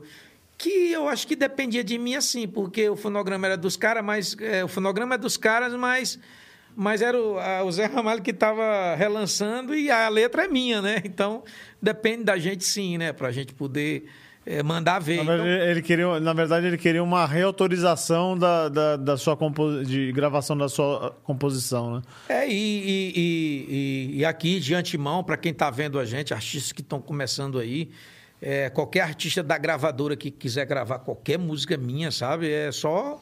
é, não é nem pedir, é só comunicar para gente, entendeu? É só estar comunicando, ó, França, nós estamos gravando aqui tal música, porque é qualquer uma que a pessoa quiser gravar, eu acho que a gente está aí é para se ajudar uns aos Com outros. certeza. E ainda mais nessa, nessa É caso época. aí- exatamente, é o caso do Lucimar. E eu vou, com certeza, eu vou estar dando ouvida no, da- na- nas músicas deles, mas ouvir mais músicas, né? Porque de repente a gente grava uma e de repente tinha outra que encaixava melhor, né? Lu- Lucimar é amigão do Tom Kleber. Quiser. É, é, O- amigão do Tom Kleber. falou, né? E o Antônio Gladson, não sei porquê, mas ele pôs o nome aqui, Marcelo Frois. É Marcelo Frois, o nome do cara. É, é, você não estava lembrando o nome? É o cara que é o representante do Zé Ramalho lá, que está tá relançando os, os trabalhos do Zé Ramalho aí. É, bom, eu acredito Fazendo- que eu acredito então que realmente seja esse esse fato aí. É, provavelmente ele precisa de uma reautorização para fazer uma é, um- um- pegar o fonograma antigo e postar como os- porque normalmente quando você vincula um- uma autorização você vincula um ISRC e a um fonograma específico e ele quer novamente autorização, mas que seja para outra empresa, porque você não pode repassar essa autorização. Exatamente. Então ele precisaria de uma nova autorização tua para como se fosse uma regravação entre Aí aspas. quando o Gleidson me falou aí que seria uma, é, um relançamento aí dos fonogramas e tal, aí, aí também, também nem me interessa, porque esse fonograma aí a gente já tem, é o mesmo fonograma, a gente já tem lá, lá da, da banda Força Livre, né, da época que eles gravaram, entendeu? Então, Sim. já está cadastrado lá com eles e tal, e eu pensei que ele iria regravar novamente, né? Sim. Mas enfim, sendo uma coletânea do Zé Ramalho, sempre é bem-vindo pra gente, né, cara? É um... Ah, com certeza. É um Oral, né? da música, né? Exatamente. E agora, meio que para finalizar nosso papo aqui, porque também já estou tomando teu tempo demais, daqui a pouco você manda o Pix para mim, né? é, daqui a pouco eu quero um café, eu quero um café. Café, café. Não, quando terminar, quando terminar. E então, fala aí dos novos projetos que você está pensando e vamos pôr mais uma música aí, ou enxugue as lágrimas, ou minha vida mudou mudou a direção. É, eu, vou, eu, vou, eu vou cantar um, um Você vai cantar primeiro? é, eu vou cantar um trechinho. Você falou em duas, então eu vou cantar duas pela metade, viu? Aí. É. É, Enxugue as lágrimas, é boa porque a gente lembra do Jorge aí que fez o clipe com a gente, né? Ah, é verdade. Clipe bem legal que tá aí. A galera quiser ver o clipe, o clipe aí é, é no canal no YouTube, tá, tanto tá no nosso canal como no canal da MD, que você tá assistindo aí, né? Então é mais ou menos assim, é dói, dói quando você faz tudo por outra pessoa e acha que vai ficar numa boa. Você se doa, se dá por inteiro. Dói, dói quando você faz tudo só pra agradar acha que a pessoa vai te amar, mas no final o que ganha é desprezo. Dói quando você faz tudo e perde até o sono e de repente se vê no abandono. Ninguém te vê, ninguém te reconhece. Dói quando você faz tudo e o outro te ignora. Você se tranca no seu quarto e chora, porque não tem o que você merece. Você não sabe mais o que fazer. Quem você ama não ama você. Às vezes dá vontade de sumir, nem levantar da cama. Mas não se entregue, você vai vencer. Deus vai te dar o que tu merecer. Enxugue as lágrimas, não entregue os pontos, porque Deus te ama. Enxugue as lágrimas, não entregue os pontos, porque Deus te ama. Enxugue as lágrimas, não entregue os pontos, porque Deus te ama. Aí eu canto essas músicas assim, eu lembro do Tom Kleber, né? O Tom Kleber, rapaz, rapaz, rapaz se, se eu, se, eu, se, eu, se, eu, se eu te empresariasse, se eu, se eu fosse o, o teu produtor, eu, eu baixava mais um tom dessa, dessas músicas. Tu é. Cara, eu sou muito fã dele, viu? Ele é muito bom. Show de bola. É, quando ele canta as músicas do Fábio Júnior, ah, Maria, acho muito massa, É. viu? Abraço, Tom Kleber. Abraço, Tom. Enfim, é, João, então, cara, eu tô aí, é, eu até é, falar contigo, né, antes de surgir esse, esse podcast aqui hoje, Não é- pra, não, é, não é dinheiro, não, né? Que... eu ia até falar pra ti, né, pra... é, Tô fugindo. não, não, pra te deixar é, é ciente, cara, que, que eu tava pensando em estar preparando um CD aí, né? E isso é antes do final do ano, sabe? Eu tô vindo aqui, é, eu tô vindo aqui em setembro, tô voltando aqui, tô viajando lá pro Piauí no semana que vem, na próxima semana, e, e, e tô de volta em setembro. E o Toninho que vai produzir? É, Inclusive, eu tô, eu tô é, com uma live praticamente certa aí com o Miguel Sales. Queria mandar um abraço especial para o Miguel Sales, que fez uma livezinha agora legal. Livezinha que eu digo é porque é, não pode ter muita, não pode ter gente, né? Mas é, fez lá no seu canalzinho, ele está começando agora também, o canal é, no YouTube, e fez uma live lá é, com o pai dele, o Adenilson, e está praticamente certo para a gente fazer uma live juntos lá em Indaiatuba, em setembro, quando a gente voltar aqui é, em São Paulo. Então, é, provavelmente nesse período agora de setembro, quando a gente voltar, a gente já vê até a possibilidade de estar entrando no estúdio. E, por falar em Toninho, é, provavelmente seja lá com o Toninho, e eu Toninho queria Rossi. mandar um abraço especial para ele, Sim. Toninho Rossi, que tem produzido é, esse CD, que produziu esse Você CD sabe, você sabe o arroba dele pra gente passar aí? É, é, é, o Instagram é Toninho Rossi Oficial. Toninho Rossi. Arroba Toninho Rossi Oficial, pra quem quiser é, procurar o Toninho aí. Ele Gravar lá no. produz algumas coisas no estúdio dele. Eu até, eu, eu até tinha, eu mandei uma mensagem para ele hoje de manhã falando que viria, né? Que se ele não é, queria vir comigo, mas é, infelizmente é, é, ele não viu. Eu liguei também, chamou e não at- não atendeu, né? E enfim, eu deixei um recado falando que estava vindo aqui. É, queria pedir, é, falar para os nossos colegas aí cantores, quem quiser gravar um CD legal, Toninho Rossi lá faz um preço bem acessível, né? E provavelmente a gente estará fazendo com ele, né? No Show. mês de setembro para sair aí em outubro. É uma coisa para o final do ano, porque, como eu te falei, né? Eu tô, eu tô confiante que é, daqui para o final do ano vai liberar os shows. E eu só quero fazer, João, eu só quero, eu quero voltar quando disse assim, está liberado 100%. É, muitos colegas meus fizeram aí naquela aquela brecha que teve no final Sim, do sim. ano tal. Na época das eleições ali, é, ah, liberaram não. geral, né? É, e é, é, é, é, é, eles divulgam que é, é um quarto, aliás, a metade das pessoas, sei lá, 40% do público, mas não dá para você controlar, João. E eu pensei o seguinte, o que, que eu pensava? Eu não iria fazer, mas se eu tivesse passando necessidade, eu faria, igual não como condenar, alguns né? colegas meus estavam fazendo. Entendeu? Mas eu acho que na qualidade que eu podia ficar, graças a Deus, Deus, quando o negócio aperta, eu faço uma live, ligo para os meus amigos, entendeu? Aí dá para você passar um mês, dois meses ali, entendeu? Então, é, eu tenho, graças a Deus, é, essa chance de, de, de, de, de, de, de poder dizer, não, eu só vou fazer quando é, liberar geral. Por quê? O que, que eu pensava, João? Até o proibido. Eu pensava o seguinte, que se alguém fosse lá, se infectasse no meu show, levasse para casa, infectasse o pai ou a mãe e aquela pessoa morresse, eu, eu estaria fazendo culpa. Eu seria um dos responsáveis por aquilo. Entendeu? Eu sempre fui a, o favor. Não fui a favor de fechar as lojas, sabe? Eu não fui a, fav- a favor do isolamento total. É, mas eu sou a favor do isolamento sem é, se você não tem necessidade de sair, de você se preservar. Eu era a favor do, do comércio funcionar e fiscalizar. entendeu? E ser de máscara direitinho, tal, os atendentes. Pô, você chega numa loja, você chega num restaurante, numa loja e, e- e uma loja grande e podia entrar seis pessoas, dez pessoas, podia ficar aberto, funcionando ali. O problema é que quando funciona, ninguém cumpre as regras. É, é, na Entendeu? verdade, o que, eu, o que eu enxergo é mais ou menos isso, né? É, já estamos indo para um ano e meio de pandemia. É, eu posso dizer que não.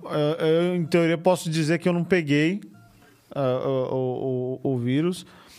É, e muitas vezes foi por, por próprias atitudes minhas que eu acredito que eu não tenha pego. Tá? Porque eu não deixei de viver por conta disso. Tem pessoas que deixaram de viver. Pessoas que não, não, foi, não foram mais para lugar nenhum, não fizeram mais nada. Eu não. Eu ainda continuei é, é, frequentando alguns lugares, fui a mercados, mas sempre me resguardando. Eu via o local cheio, eu já saía. Sim. Eu já me excluía. Tem pessoas que não se preocupam com isso. Você vê que as pessoas passam do teu lado. Eu, quando eu começo a ver pessoas mu- mu- passando muito próximos e estando ao meu lado ou cruzando o meu caminho, eu já me sinto incomodado porque eu sei que isso daí pode, me, me- consequentemente, me contaminar. Então eu, eu me retiro desses ambientes. E, e cabe muito às pessoas mesmo terem essa. Porque eu, eu duvido muito que uma pessoa que vá numa loja de construção comprar ali um parafuso vai se contaminar se a loja tiver adequada com os espaçamentos, as pessoas se respeitando, porque muitas vezes é, foge do controle do dono do estabelecimento ficar controlando, "Oh, oh, não chega muito perto do outro. As, as pessoas já tinham que ter esse respeito, entendeu? É, mas é, é, quer dizer, era uma coisa que, que, que, que não. Que geralmente não tinha. E aí, o que eu vejo, que eu fico assim. Hoje mesmo eu vi o Jornal da Madrugada na, na Globo e o cara falando que foi fechado seis estabelecimentos em São Paulo, né? De música. O que eu acho interessante é o repórter falar assim. Olha, fechou o estabelecimento, tinha 270 pessoas e estavam todos de máscara, só tinha dois com máscara, né? Aí eu fico pensando, onde é que vai ter gente de máscara quando tá bebendo, cara? É. Quando tá curtindo e tá dançando? Sim, sim. Não tem máscara. Ou, ou, ou, ou proíbe. Por isso é que eu acho que. Eu acho o seguinte: a gente só vai voltar quando for liberado geral, quando, graças a Deus, estiver já vacinado, que é para tá. O que não é. Uma pessoa não vai pra festa para estar lá de máscara, numa festa. Sim. Ou dançando de máscara, sabe? A não ser que seja uma, uma festa em casa. foi uma coisa que eu me, me, me- resguardei demais. Tipo, festa não tem mais. Festa, festa. Você vai e se reúne com os seus poucos amigos ali na sua casa, quatro, cinco pessoas no máximo. Sabe? Pessoas que você sabe que estão se cuidando.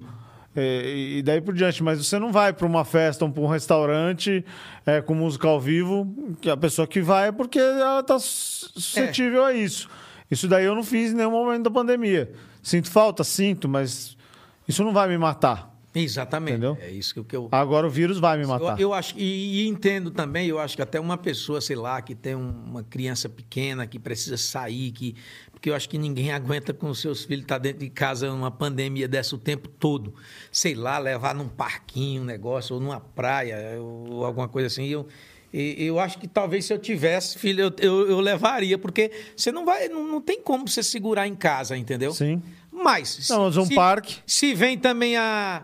Se vem também a, a- a- o isolamento geral, aí nós temos que cumprir também, porque vem a ordem de cima, né? Eu acho que a gente tem, que cumprir. Mas eu, eh, João, eu sei que ah, quase todo o meu ciclo de amizade eh, hoje tem seus movimentos, sabe? Tem eh, seus encontros em restaurante. Tem, tem gente que é conhecido meu que a pandemia para eles não mudou em nada. Sim. Entendeu? Mas aí cabe a mim também é, é, achar o que é interessante e o que não é, o que eu posso fazer o que eu não posso, né? Mas enfim, João, eu acho, eu tô ciente, cara, eu tô confiante que vai... Que daqui Eu também, ano bastante. Muda geral e é por isso que a gente quer ver essa possibilidade aí de um CD, né? Para quando chegar o final do ano, se for liberado, a gente tá com coisa nova já no mercado, já tem Com certeza. antes. É, é o que eu digo. O, o, o artista hoje é, que aproveitou a pandemia para se esconder. é, sinto muito, mas você não vai colher os, o- o- o- os seus frutos no futuro. Agora, um cara igual o Francis, que estudou, ficou ciente do que estava fazendo, continuou desenvolvendo o trabalho dele, pode apostar que ele vai ter bastante para colher da- daqui para frente. É, ele vai estar dois anos na tua frente, com certeza. Se você é o artista que ficou parado. Deus te ouça, né? E, enfim, vamos terminar ainda com a música do abraço, né? É, é, é, Deus- Pode ser, vamos é lá. o nome dela é, é A Minha Vida Mudou a Direção. Isso. Né? Que, vou ver se eu, se eu lembro. Essa daqui eu não ando cantando com frequência, não, viu? E já vou agradecer todo mundo aí que teve com a gente durante esse, essas quase três horas aí, não sei. Rodrigo, Não nosso toco. Rodrigo, produtor, que é o nosso é, produtor da banda aqui em São Paulo, né? Tem vezes que o Pedro Filho nem vem, só manda ele tomar de conta da banda. Ele Tá aqui certo. dá bronca nos funcionários lá. É, os meninos são tudo amigos Então dele. dele. Vou agradecer ele por estar aí, agradecer todo mundo que acompanhou o canal. É, vamos compartilhar isso daí, porque essa Eu vi história. o, o meu telefone voltou aqui rapidinho, eu vi que o Pedro Filho compartilhou lá no grupo da família em casa. Foi, foi. Show de bola. Então, Ele deve ter compartilhado nas páginas lá também. então vamos aproveitar aí e agradecer e até o próximo episódio aí. ok. Eu- Já, já tá meio que definido, mas eu não vou contar ainda. Vamos, quem estiver acompanhando o canal vai saber, né? É o abraço pro Jorge, né? O Jorge que tá na produção, produção, e a gente chama ele de Oráculo. e hoje ele não, não teve muito a, a, na ativa aí, mas é isso daí. Pois tá bom, então vamos encerrar assim, ó. Eu não posso te dar um abraço. Eu não posso apertar sua mão.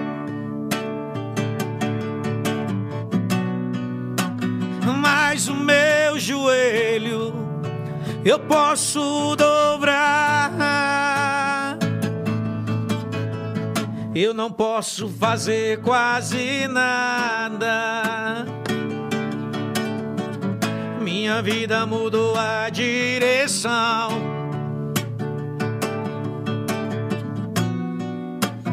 Mas a minha fé eu não posso mudar.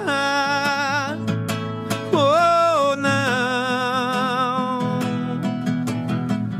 De repente surgiu algo entre nós e no mundo já calou muitas vozes. Tivemos que mudar nossos planos, pois o mundo inteiro quase parou e o medo invadiu muita gente. Não se via mais ninguém pelas ruas, em suas casas e nos apartamentos. Quase todo mundo logo se trancou. E a notícia de um parente ou de um amigo que se foi abala toda a estrutura da família. É muita dor. E nessa hora a gente chora e se pergunta por que eu, mas justo agora que estou fraco, tenho que ser forte em Deus. É só Deus. Só Deus sabe o que vai acontecer. Só Deus sabe a hora que vai passar. Ninguém sabe, ninguém pode dizer quando é que a gente vai se abraçar. Mas o medo não vai nos vencer e a nossa fé não vai se abalar. São tantas coisas que eu não posso fazer. Mas o meu joelho eu posso dobrar pra te adorar. Eu não posso te dar um abraço. Eu não posso apertar sua mão. Mas o meu joelho eu posso dobrar.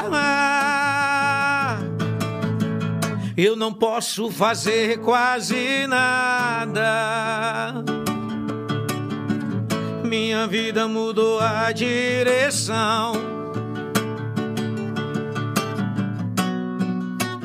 Mas a minha fé eu não posso mudar. Oh, não. Oh, não. Oh, Deus. Essa é mais uma que está aí no CD Reflexão. Tem os clipes aí para quem quiser assistir aí no canal MD Music Digital, MD Digital Music, né? eu sempre troco MD Digital Music, MD. Valeu, João. Obrigado, cara. Tá aqui. Muito bom. Que Deus abençoe que é, você possa fazer muito sucesso com esse novo empreendimento, né? Que é, que é, é, é, é, esse lance do podcast, né? Agora você com o novo canal, né? MD Digital Podcast. Eu desejo sucesso e quero dizer para você que pode contar com a gente aí sempre que a gente estiver por aqui, tá? Quando quiser pagar um café pra gente aí, sabe? Opa. Principalmente aquele café lá que é feito na hora, moído ali na hora, né? Café É. legal. E uma água aqui com gás, dá uma mijadeira danada, mas é bom. Valeu, Valeu, cara. Desejo muito obrigado. você? Agradeço a todos aí. Até mais. Valeu. Abraço. Abraço. Valeu.